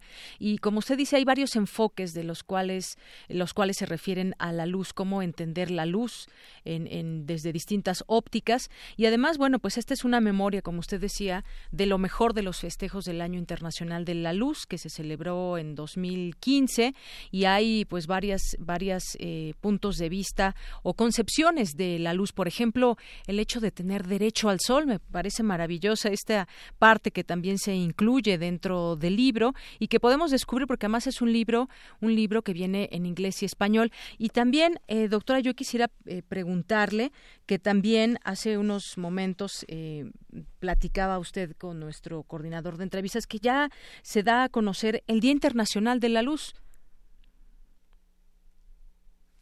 Doctora. Bueno, ahorita recuperamos esta comunicación. Bueno, ella desde, desde París, que está allá en cuestiones de trabajo, eh, este libro se acaba de presentar en la Casa del Lago Juan José Arreola de la UNAM y bueno, pues la luz es de todos y para todos y es un tema con el que cualquier persona se identifica. Esta fue una experiencia que según los propios coordinadores, autores de estos artículos, pues es una, fue una experiencia muy gratificante y la iniciativa eh, recibió también el respaldo de la ONU, el CONACIT y la UNAM. Y hay algunos autores que presentaron el libro, cuatro universitarios mexicanos, porque nos decía la doctora que también participaron eh, personalidades extranjeras. Y bueno, los mexicanos abordan el fenómeno lumínico desde diferentes ópticas. Por ejemplo, Antonio del Río Portilla, que es director del Instituto de Energías Renovables, dedicó su capítulo a la cosecha de energía solar. Y es lo que le comentaba hace unos momentos a la doctora. Todos tenemos derecho al sol y debemos aprovecharlo como recurso. Aquí hemos hablado muchas veces de las energías renovables, de cómo la luz natural nos da mucha fuerza, pero nos da también la posibilidad de generar eh, aparatos que nos ayuden a, por ejemplo, desde eh, tener una estufa, desde tener con los rayos del sol que podamos hacer muchas cosas y de esta manera ayudamos y contribuimos a nuestro medio ambiente, temas del cambio climático y muchas otras cosas. Eso es parte de lo que de lo que él escribe dentro de este libro. También nos platicaba la doctora sobre Silvia Torres Peinbert, que es investigadora emérita del Instituto de Astronomía y que expone en su disciplina todo el conocimiento del cielo y los astros y se ha realizado a través de la luz y todas sus longitudes de onda. Doctora, recuperamos ya la comunicación. Yo le decía que pues eh, de este año internacional de la luz eh, también eh, ya vamos a tener el Día Internacional de la Luz. Pues sí, es, esta es una iniciativa que fue impulsada por, por México, bueno, también por muchos miembros de la comunidad internacional, pero México jugó un papel importante y el resultado de esta eh, de impulsar esta iniciativa es que hoy en la conferencia general de la UNESCO se aprobó que haya un día al año dedicado a la luz y que iba a ser el 16 de mayo de todos los años. 16 de mayo, ya lo podemos ir anotando para pues festejar ese día. Sí. Todos los años. todos los años la idea es que se sigan realizando actividades relacionadas con la luz, con la luz natural, con la luz artificial, con la luz en la arquitectura, eh, en el medio ambiente, eh, con la captación de la energía solar, eh, para llevar luz a donde no la hay, eh, para cuidar ahí donde se emplea demasiada luz. hay tantísimas cosas que tienen que ver con la luz y con pues con el medio ambiente, con la luz en la medicina también. Y una experiencia muy interesante del Año Internacional de la Luz fue que se realizó un buen número de actividades en las escuelas y, o con chicos, con grupos de, chicos escolares de diferentes edades y eh, la en particular la ciencia relacionada con la luz es muy atractiva para los chicos y los jóvenes. O sea, es una buena forma de acercar a los jóvenes a la ciencia de manera atractiva, lúdica incluso, y mm, hemos tenido experiencias fantásticas en ese sentido. Así es, a los chicos y a los jóvenes les gusta mucho jugar con la luz, trabajar con ella, entenderla mejor. Entenderla mejor, así es, sobre todo eso. Y, retomando un poco lo que usted nos decía, lo que escribió en este libro la investigadora Silvia Torres Peinbert, yo decía y destacaba también lo que el enfoque que le da eh, el director del Instituto de Energías Renovables, Antonio del Río Portilla. Y hay otros también, por ejemplo, aquí leía eh, un capítulo dedicado a la arqueoastronomía, que destaca cómo los pueblos maya y azteca construyeron pirámides y ciudades en alineación con los astros, por ejemplo. Eso tiene que ver con la luz y también se aborda la comparación que los mesoamericanos hicieron entre la pintura mural y la representación del cielo. Es decir, en todos aspectos podemos encontrar a la luz.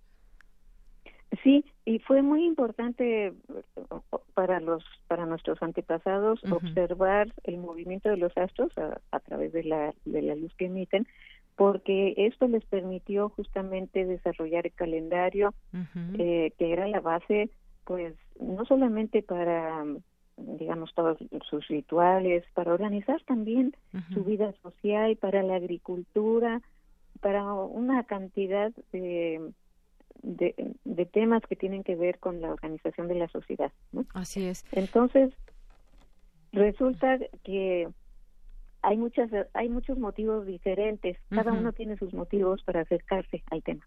Claro. Y yo por último quisiera decir también el enfoque que le da José Luis Rubalcaba eh, que es investigador del Instituto de Física y que aborda la utilización de la luz como instrumento para analizar obras de arte de forma precisa y no invasiva.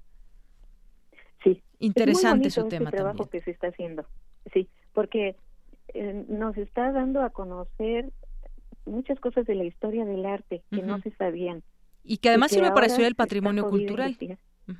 Exactamente. Y no solamente para conocerlo mejor, sino para poder protegerlo, conservarlo, restaurarlo, incluso se usan técnicas ópticas. Muy bien. Pues ahí está el tema. Muchas gracias, doctora, por compartir con nosotros pues parte de estos eh, contenidos y sobre todo pues alentarnos a leer un libro como este, Light Beyond, La luz más allá de 2015, este libro que pues lo pueden encontrar, lo pueden leer y descubrir muchas cosas. Muchas gracias, doctora. tiene también tiene también dos contribuciones de premios Nobel. Sí. Uno es de un astrónomo norteamericano que trabaja en la NASA y otro es de un eh, óptico eh, moderno mm, que trabaja con materiales japonés. Estas contribuciones. Con el desarrollo del LED. Son dos contribuciones también muy interesantes. Nuestra experiencia en armar este libro fue muy alentadora. La respuesta de los autores fue excelente. Y ya se ve en el libro Así es. Bueno, pues hay que leer ese libro, lo, que le podemos eh, recomendar a nuestro auditorio universitario, público en general, que se acerquen a estas publicaciones de, la UNAM, que sin duda van a encontrar muchas cosas y vamos a aprender mucho acerca de un tema que nos parecería sencillo, la luz, pero hay que verlo desde la otra posición también. ¿Qué pasa si no tenemos luz? Otra cosa sería de este mundo y hay que verlo también desde esa óptica o cómo podemos evitar desperdiciarla. Exactamente. Muy bien, doctora, pues muchas gracias. Hay una contribución de nuestro rector. Usted sabe que el, doctor Grau es oftalmólogo. Así es. Entonces, él escribió un artículo, un capítulo introductorio muy bonito. Es otra razón para recomendar el libro. Muy bien. Pues muchas gracias, doctora. Muchas gracias a ustedes. Le mandamos un abrazo hasta París. Hasta luego. ¿Cómo no? Saludos. Buenas tardes. Bueno, pues ahí estuvo la doctora Ana María Cheto Cramís, investigadora del Instituto de Física de la UNAM. Porque tu opinión es importante, síguenos en nuestras redes sociales, en Facebook como Prisma RU y en Twitter como arroba PrismaRU. Relatamos al mundo. Relatamos al mundo. Queremos escuchar tu voz. Nuestro teléfono en cabina es 55 36 43 39. Continuamos dos de la tarde con 27 minutos en la sociedad del conocimiento.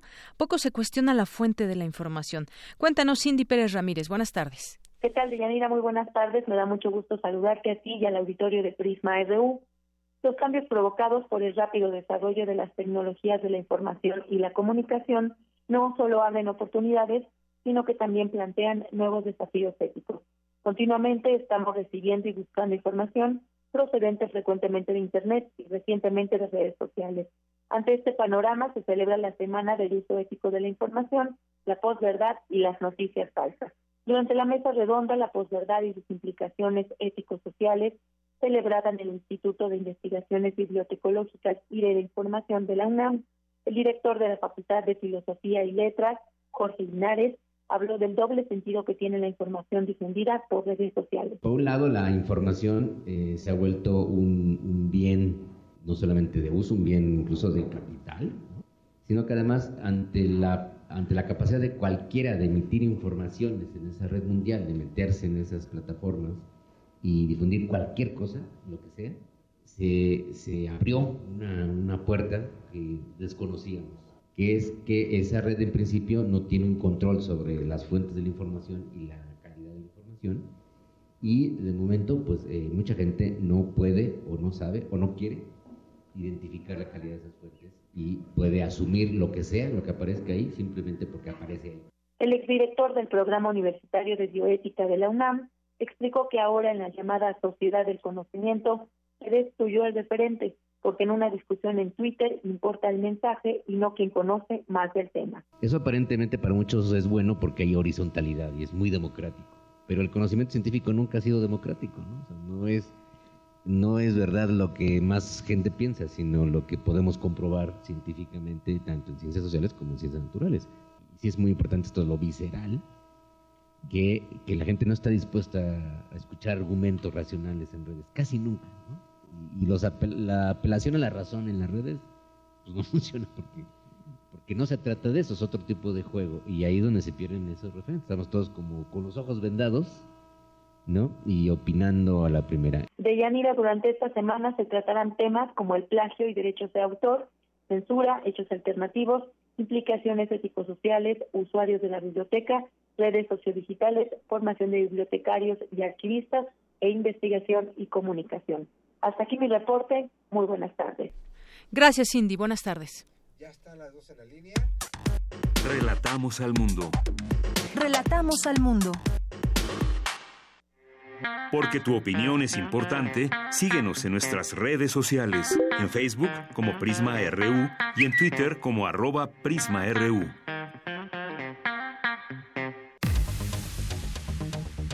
Debate RU.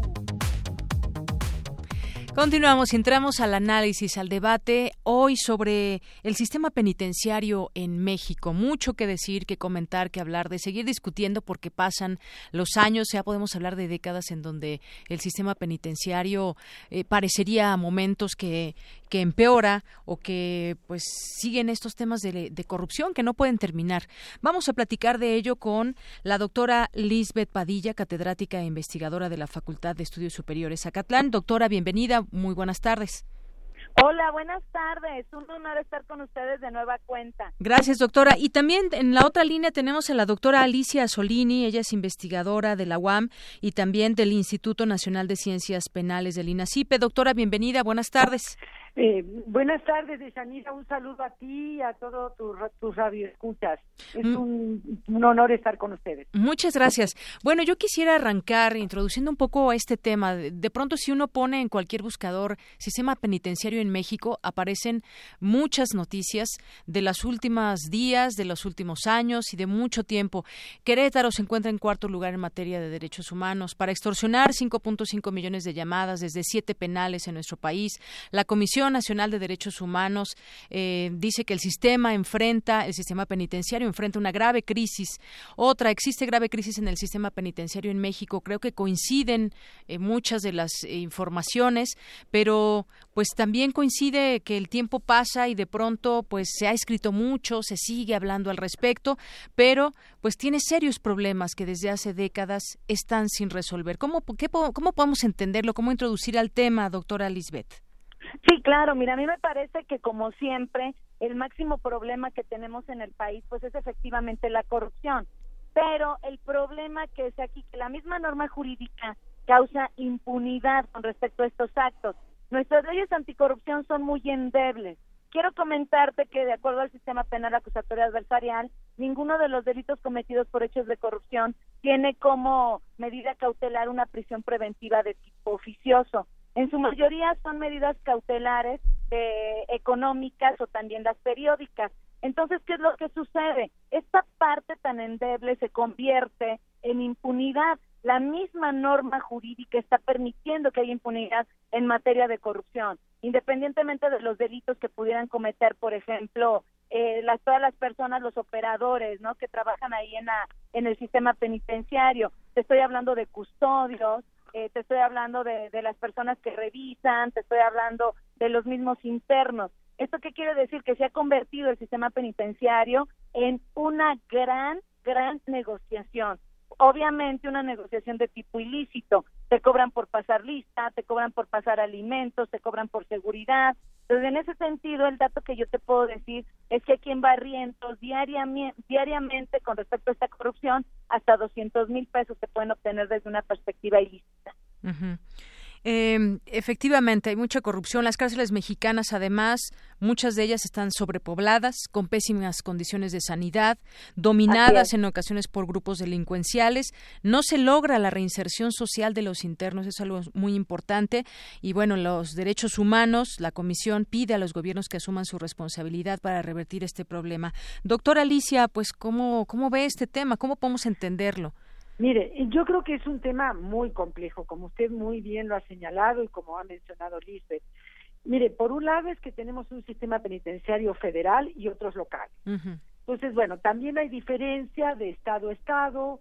Siempre el tema penitenciario es el último tema porque es un tema aparte que no da votos ni nada, entonces tampoco es este un tema en lo que los gobiernos este, se esmeren mucho ni les va a dar un muy buen posicionamiento, digamos, ¿no? En cuanto a inversión me refiero. Entonces, bueno, por un lado, las situaciones más graves estamos viendo sobre todo en los centros penitenciarios locales, donde hay, por supuesto, una gran corrupción que está favorecida porque en el sistema penitenciario tenemos internos con muchos recursos que fácilmente corrompen a custodios que por otro lado tienen salarios, depende de cada entidad federativa, pero tienen salarios, o sea, o sea que son muy fácilmente corrompibles, digamos, ¿no? Entonces, bueno, toda la situación, la falta de infraestructura adecuada, la sobrepoblación, los bajos salarios, la poca atención que durante mucho tiempo los gobiernos locales e incluso el federal, que en los últimos años construyó algunas eh, nuevas instituciones, eh, se han dado al sistema penitenciario, claro que han generado la situación que hoy día vivimos, ¿no? Este, olvídese de, de, la reinserción, que el tema es mucho más complejo. Ni siquiera hay, hay le podemos garantizar como Estado la integridad física de los internos. O sea, no le podemos asegurar a un interno que va a salir vivo de donde los donde el Estado mismo lo, lo recluye, digamos, ¿no? Así que yo creo que son es multifactorial el tema y que hay que abordarlo en todas sus este, en toda su extensión, claro. Exacto, exacto. Así es, doctora. Y es que en este 2017, si, si vemos eh, datos muy cercanos, eh, se han registrado hechos violentos en 15 penales, según las cifras oficiales. Dos de los más graves dejaron 48 muertos, 28 eh, en Las Cruces, Acapulco, Guerrero, 16 en Cadereyta, en el estado de Nuevo León.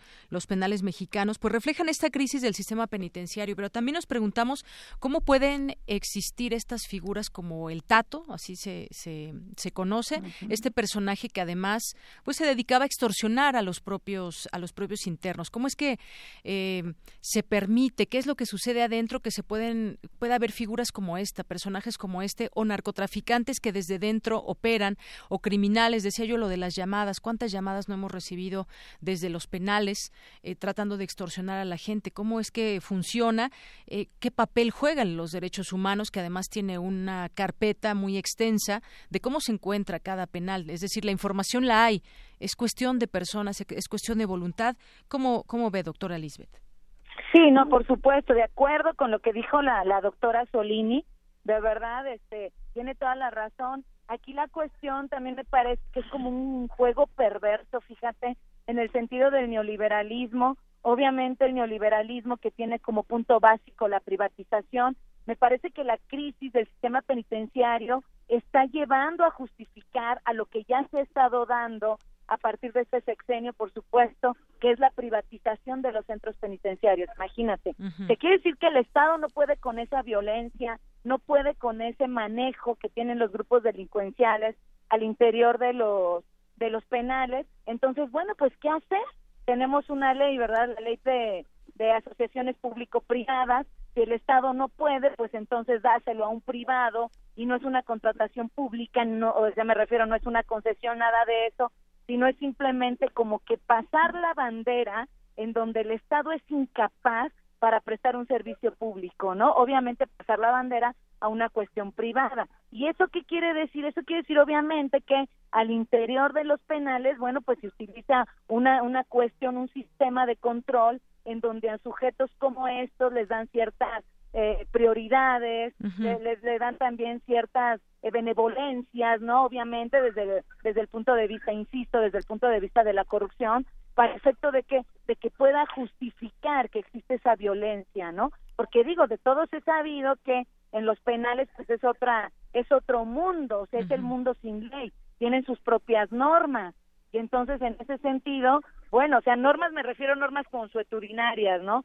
Saben quién manda, saben a quién hay que darle pleitesías, a quién darle privilegios. Eso no es nuevo, eso, eso ha sido siempre. Pero también saben cuáles han sido los controles de violencia que se tiene ante los internos, ¿no? Entonces, bueno, pues e, es algo que se permite y, e insisto, ¿no? Que puede traer como consecuencia una privatización para efecto de que el capital que se está produciendo desde una desde una perspectiva de corrupción ahora ahora se produzca pero para la la iniciativa privada. Así es. Muchas gracias, eh, doctora Lisbeth de la FES Acatlán. Eh, doctora Alicia Solina, Solini, eh, quisiera yo preguntarle también, eh, estos personajes que surgen, pues también se les reconoce un liderazgo. sabemos también cuando estuvo, por ejemplo, el Chapo Guzmán en su momento también recluido, pues hacía muchas cosas que no están permitidas, elegía su menú y muchas otras cosas que hasta logró escaparse, vaya. Y bueno, ¿dónde se pierde el hilo cuando sabemos que hay recomendaciones de la Comisión de Derechos Humanos, donde hay seguimientos de incluso hasta de organismos internacionales que están atentos a ver qué sucede con los derechos humanos también dentro del sistema penitenciario, ¿dónde se pierde el hilo que no podemos llegar a buen puerto en todo este sistema? mire, yo creo que el hilo se perdió hace bastante.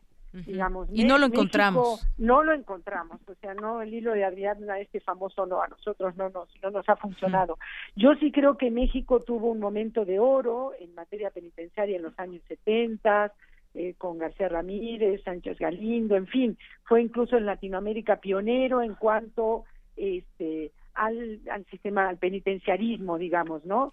Pero bueno, poco a poco los estados fueron restando la importancia al tema, fue esos temas que se dejó crecer, así como se dejó crecer el tema de los grupos delincuenciales, y entonces, bueno, de golpe nos, nos encontramos con un sistema penitenciario abandonado, deteriorado, al que ingresan insisto, internos con un alto poder económico, que obviamente este, fácilmente se, se, se apoderan del, del centro de internamiento, digamos, ¿no? Este, por supuesto, lo que lo que gana incluso el propio director es risible para el Chapo, digamos, ¿no? Entonces, imagínese. Lo puede comprar fácilmente. Eh, fácil, pero sin ningún esfuerzo, o sea, entonces, ojo, yo no estoy diciendo que todas las personas estén compradas ni nada, no es, no es que todos, pero lo que quiero decir es que fácilmente estas personas adquieren como eh, compran a los custodios, pero además compran a los demás internos que les hacen, que les sirven a ellos. No hay por otro lado un sistema de ofrecimiento de trabajo para los internos, para que los internos puedan trabajar y obtener ganancias mientras están internos, pues fácilmente se hacen, se hacen obtienen trabajo de los de los internos que tienen más dinero, ¿sí me explicó? Entonces, bueno, se va haciendo realmente una situación donde el interno que controla, o sea, que, que tiene más dinero, va controlando a todos los demás, extorsiona y el Estado pierde el control de los centros. Eso, es lo que ha pasado, que hay muchos centros donde el Estado no tiene control de ellos. Así es. Sí, eso es lo que lo que sucede. Eh, se está criticando ahora a los estados por indolencia en control de, de, penales. Sabemos que ha de ser una situación muy difícil donde están cientos, a veces miles de internos que están ligados al crimen organizado y que han estado ya no por primera vez en un penal y que se organizan ahí dentro y que se organizan de pronto para hacer algún motín e incluso para reclamar sus propios derechos humanos, es lo que hemos visto también en muchos de los ah, casos. Ah, por supuesto, y en algunos casos les digo, tiene razón, pero al mismo tiempo, mire, yo creo que es un tema de política criminal más integral, porque al mismo tiempo estamos desesperados, digo entre comillas, ¿no? Porque alguno quede sin prisión preventiva, entonces mandamos a un ladronzuelo a la prisión preventiva junto con el Chapo, que obviamente le va a servir al Chapo, ¿sí me explico? O sea, por otro lado tenemos esos agujeros negros donde encerramos a la gente que el Estado no controla y estamos preocupadísimos por encerrar a los más que podamos, pero una vez que están ahí, el Estado ya no tiene ningún control. En fin, me parece que falta una reflexión profunda, una política criminal o, eh, coherente, digamos, orientada, bueno, a tener en reclusión a las personas, a los eh, delincuentes que cometen las conductas más graves, por supuesto, a ver qué otras posibilidades tenemos para aquellas personas que por ahí este, son autores de delitos patrimoniales no muy graves que pudiéramos de alguna manera abordar de otra manera, en fin, algo que, que, fuera realmente eh, una respuesta racional del Estado y comprometida. Así es, una, una respuesta comprometida. Y bueno, finalmente me gustaría que cerraran con alguna, eh, pues con alguna situación que nos dé quizás una esperanza. ¿Y a qué me refiero? Ya tenemos un diagnóstico. Quizás eso ya sea un avance, el tener un diagnóstico de parte del propio Estado, de parte de la de Comisión de Derechos Humanos, de los propios penales. Tienen ya un diagnóstico. ¿Hacia dónde hacia dónde avanzar. Se puede, se logrará, debe haber un plan, sabemos, pero si algún día se podrá lograr esto. ¿Cómo concluimos, eh, doctora Lisbeth? Sí, sí, claro. No, a mí me parece que definitivamente es una cuestión extremadamente compleja para efecto de combatir. Yo creo que la una de las formas, porque digo no es la única, una de las formas es efectivamente el combate a la corrupción, pero un combate a la corrupción desde una perspectiva eh, interna, ¿no? Es decir, adentro de los de los centros penitenciarios debe existir un control, debe existir un control también de inclusión, otro de inclusión, que bueno, ustedes me dirán, desde la perspectiva del discurso ya lo tenemos, están las prisiones de máxima seguridad, están las prisiones horizontales, pero también una, un combate a la corrupción integral, o sea, verdaderos castigos para directores de los centros penitenciarios que cometan un acto de corrupción en el sentido precisamente de no lograr esa reinserción social o de buscar precisamente el enriquecimiento, ¿verdad? El enriquecimiento ilícito desde las perspectivas del trabajo de los reos, desde la perspectiva de la comisión de delitos al interior de los centros penitenciarios. Yo le apuesto precisamente al combate a la corrupción, pero una corrupción férrea, no endeble como la que tenemos actualmente en el Sistema Nacional Anticorrupción. Muy bien, pues muchas gracias, muchas gracias, doctora Lisbeth. ¿Con qué concluye, doctora Alicia De nada. Sí, eh, mire, yo sí eh, coincido totalmente con el combate a la corrupción, me parece elemental. Yo sí creo que lo importante es que el Estado retome el control de los centros de internamiento y que haga una política penal y criminal racional, donde encierre realmente a los que realmente deben cerrar, este, se replantee los fines propios, lo que se busca con ese encierro, y en el encierro se brinden condiciones para que las personas que estén privadas de la libertad puedan vivir con dignidad, no digo ni con lujo ni nada, puedan vivir dignamente, o sea, los espacios deben ser dignos para las personas que están internas, pero también para los operadores. Esto implica una política integral. Yo no puedo pretender que un operador que le estoy pagando, no sé, ocho mil pesos al mes, este, les, le haga unas exigencias, este, no, no, no, digo que eso justifique que se corrompe, pero lo que quiero decir es que tengo que tener una política integral donde la carrera del custodio también sea una carrera atractiva para las personas que a ella se dediquen, que puedan vivir de eso sin corromperse, en fin, yo creo que debe haber una política integral hacia las hacia el sistema penitenciario en particular. Y entre ellas por supuesto está el combate a la corrupción. Claro y políticas integrales como usted eh, menciona. mencionaba la doctora Lisbeth también castigos más fuertes a los directores de los penales. Y bueno hay una serie de propuestas que creo que podrían seguirse paso a paso. Vamos a seguir mientras tanto discutiendo este tema. Agradezco a ambas doctora Lisbeth Padilla catedrática e investigadora de la Facultad de Estudios Superiores Acatlán gracias doctora ustedes, a ustedes y a todo tu auditorio. Un abrazo. Un abrazo, muy buenas tardes. Y a la doctora Alicia Solini, investigadora del Instituto de Nacional de Ciencias Penales. Gracias, doctora. Muchas gracias, Isanida. Un abrazo. Un abrazo, hasta luego. Muy buenas tardes. Bueno, pues ahí el tema. Habrá que seguirlo discutiendo. Llevamos muchos años haciéndolo desde distintas instancias, desde las propias autoridades, desde fuera. Y bueno, los penales ahí están y muchos de ellos autogobernados por, pues incluso por los propios eh, reos. Vamos eh, también a comentar rápidamente, ya se eligió eh, la, Comisión de, la, de Derechos Humanos de la Asamblea Legislativa, eligió a Nacheli, Nacheli Ramírez como titular de la Comisión de Derechos Humanos de la Ciudad de México.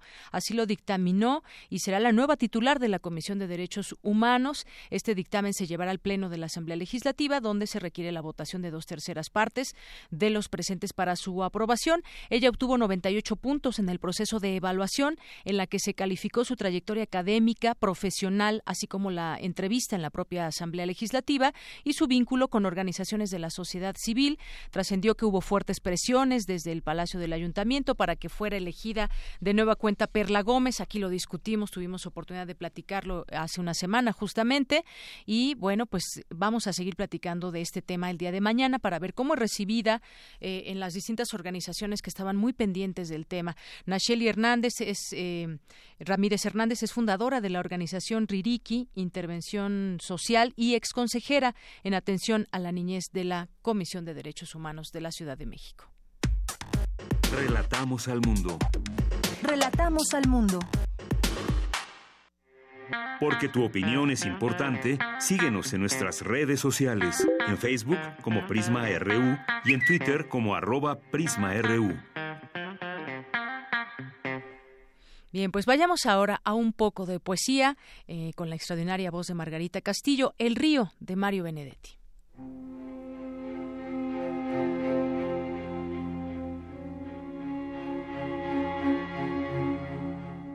Viene de la montaña, cortando por lo verde. Infinidad de llantos van inventando un río. Y uno lo ve pasar, con sus peces esclavos, acariciando algas y tocando orillas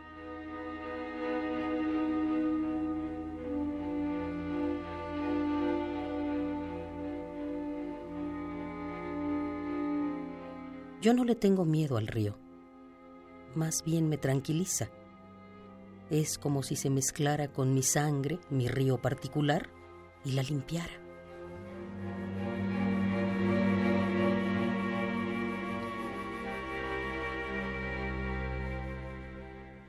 Hasta el cielo, que allá arriba balbucea, se refleja en el río y lo pone celeste, con tímidas nubes y lunas que navegan. El río va remolcando su piedad y recibe el candor de sus afluentes. Sus ondas no son olas, son pudores del agua que seducen al sol.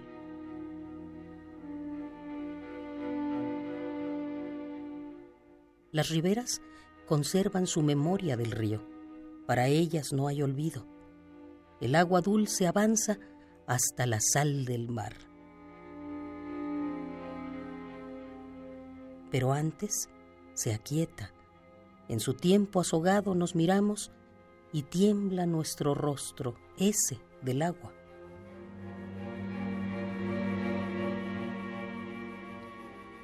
Al final, pasará, pero estamos seguros de que en el próximo sueño nos mojará las manos.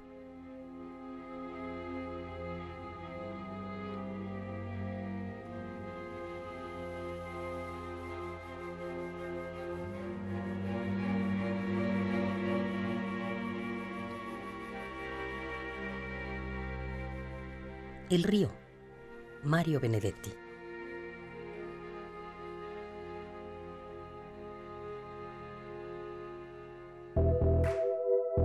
Colaboradores RU. Arte. Arte. Y hoy es martes de arte con Amanda de la Garza, curadora adjunta del Museo Universitario de Arte Contemporáneo, que hoy nos va a hablar de una exposición. Cuéntanos, Amanda, bienvenida, buenas tardes. Hola, buenas tardes. Pues eh, el tema de hoy, la exposición de la que les voy a hablar hoy, eh, está actualmente en el MUAC, se llama Forensic Architecture hacia una estética investigativa. es un tipo de exposición peculiar en la medida en que eh, no normalmente no lo asociaríamos a una exposición que estaría en un museo de arte. Sin embargo, nos interesaba mucho plantear y eh, dar a conocer el trabajo que está haciendo este equipo de investigación que se llama Forensic Architecture, que está basado en la Universidad de Londres, o está situado en la Universidad de Londres, que se dedica a investigar eh, casos en donde hay una disputa en torno a eh, la verdad, es decir, crímenes de lesa humanidad, la violencia del Estado, cómo esto, estas versiones del Estado sobre esos acontecimientos son eh, contradecidos ¿no? por eh, la sociedad civil, por los organismos de derechos humanos, eh, y en ese sentido es un, eh, digamos, la, el propio título del grupo refiere a la ciencia forense,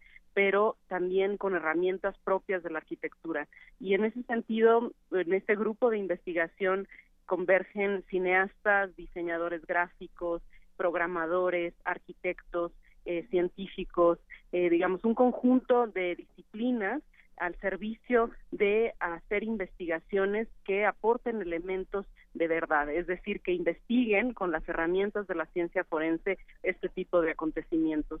Y en este caso, un aspecto muy relevante de esta exposición que ha incinerado en varios países, que estuvo, eh, que se exhibió en el MACBA, también en Fundación Proa en Argentina, y ahora aquí en, en el MOAC, en la Ciudad de México, sobre el caso Ayotzinapa.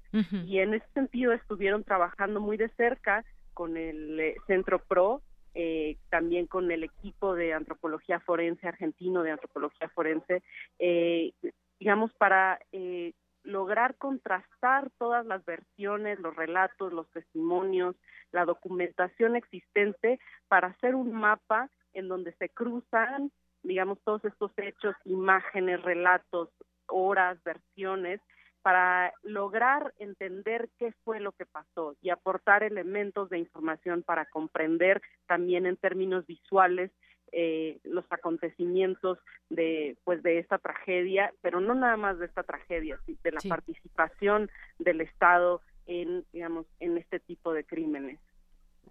Así es, Amanda. Muy interesante esto porque, como tú dices, muchas veces se dan versiones del Estado que no coinciden, que se contradicen con, con la realidad. Y uno de estos casos, pues, sucedió en el tema de, de, de Ayotzinapa, justamente. Pero decías, no solamente este caso, sino muchos otros, en donde tenemos esa dualidad. De pronto, lo que hay desde el Estado y que se da por hecho y que quizás nosotros desde un poco conocimiento eh, podemos dar por hecho algo, pero hay elementos para tratar de llegar a esa verdad y eso es parte de lo que se muestra en esta exposición.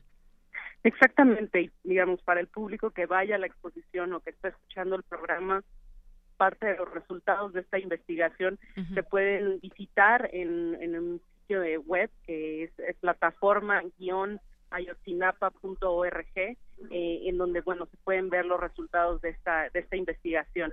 Y bueno, en el MOAC también en la exposición otros casos que van desde Pakistán, Gaza, Siria, Guatemala, es decir, también hay una serie de recreaciones de cómo se llevan a cabo estos procesos de investigación. Por ejemplo, se reconstruye a gran escala eh, una habitación en donde hubo una explosión eh, de un dron, ¿no? En, en Pakistán eh, en el 2012 y eh, ahí es donde a través de esta reconstrucción, digamos que se hace a través de un modelado 3D, es donde se logra, digamos, eh, constatar que sí fue, digamos, que, este, que fue eh, lo que causó la explosión y evidentemente la muerte de civiles en ese caso eh, fue fue un dron eh, que había una acción el lanzamiento de este dron había sido eh, negada eh, o, negado este hecho por parte de las tropas militares estadounidenses. Y en este sentido, bueno, una de las preguntas es ¿qué, cuál es la relación de esto eh, con, con una idea estética y en ese sentido, digamos, tiene que ver con la capacidad de producir, digamos, una eh, del el mundo de las imágenes eh, como capaces de aportar eh, elementos de información para la investigación de este tipo de hechos. Y también porque hay una lógica eh, de precisamente de investigación que ha sido muy importante eh, para el arte contemporáneo en los últimos años, en las últimas décadas. Muy bien. Bueno, pues ahí está esta invitación. Eh, ¿cuánto, ¿Cuándo la podemos ver? ¿Durante cuánto tiempo? Eh, digamos, eh, eh, abrió recientemente la exposición en septiembre de este año y lo vamos a poder ver todavía algunos meses en, en el MOAC. Entonces los invito a, que acudan a ver esta exposición. Es una exposición que requiere eh, un tiempo largo para verse, pero que vale muchísimo la pena eh, y que, digamos, es un ejercicio también inédito en los museos en México. Muy bien, de aquí hasta enero de 2018 podemos verla. Muchas gracias, Amanda de la Garza. Gracias por esta colaboración y por el tema de hoy, esta eh, Forensic Architecture. Muchas gracias. Hasta luego, muy buenas Hasta tardes. luego. Bueno, pues ya llegamos al final de esta emisión. Muchas gracias por acompañarnos. Van a iniciar la demolición de la torre médica Churubusco dañada durante el sismo. Esos trabajos durarán 10 días aproximadamente. Y bueno, pues se registró un sismo de 1.5 grados, es decir, prácticamente imperceptible, epicentro, delegación Benito Juárez. Habíamos tenido en algún momento una un temblor que se registró en Coyoacán, me parece. Bueno, pues este en la delegación Benito Juárez. Eso es lo que da a conocer las autoridades. El temblor se registró a las 9.10 a 3 kilómetros de profundidad. Y bueno, pues niegan otorgar clemencia mexicano que será ejecutado en Texas. Es la última información que hay con este tema. Bueno, pues nos escuchamos mañana en punto de la una. Muchas gracias de verdad por su atención. Soy de Yanira Morán y a nombre de todo este gran equipo le deseo que tenga muy buena tarde y muy buen provecho.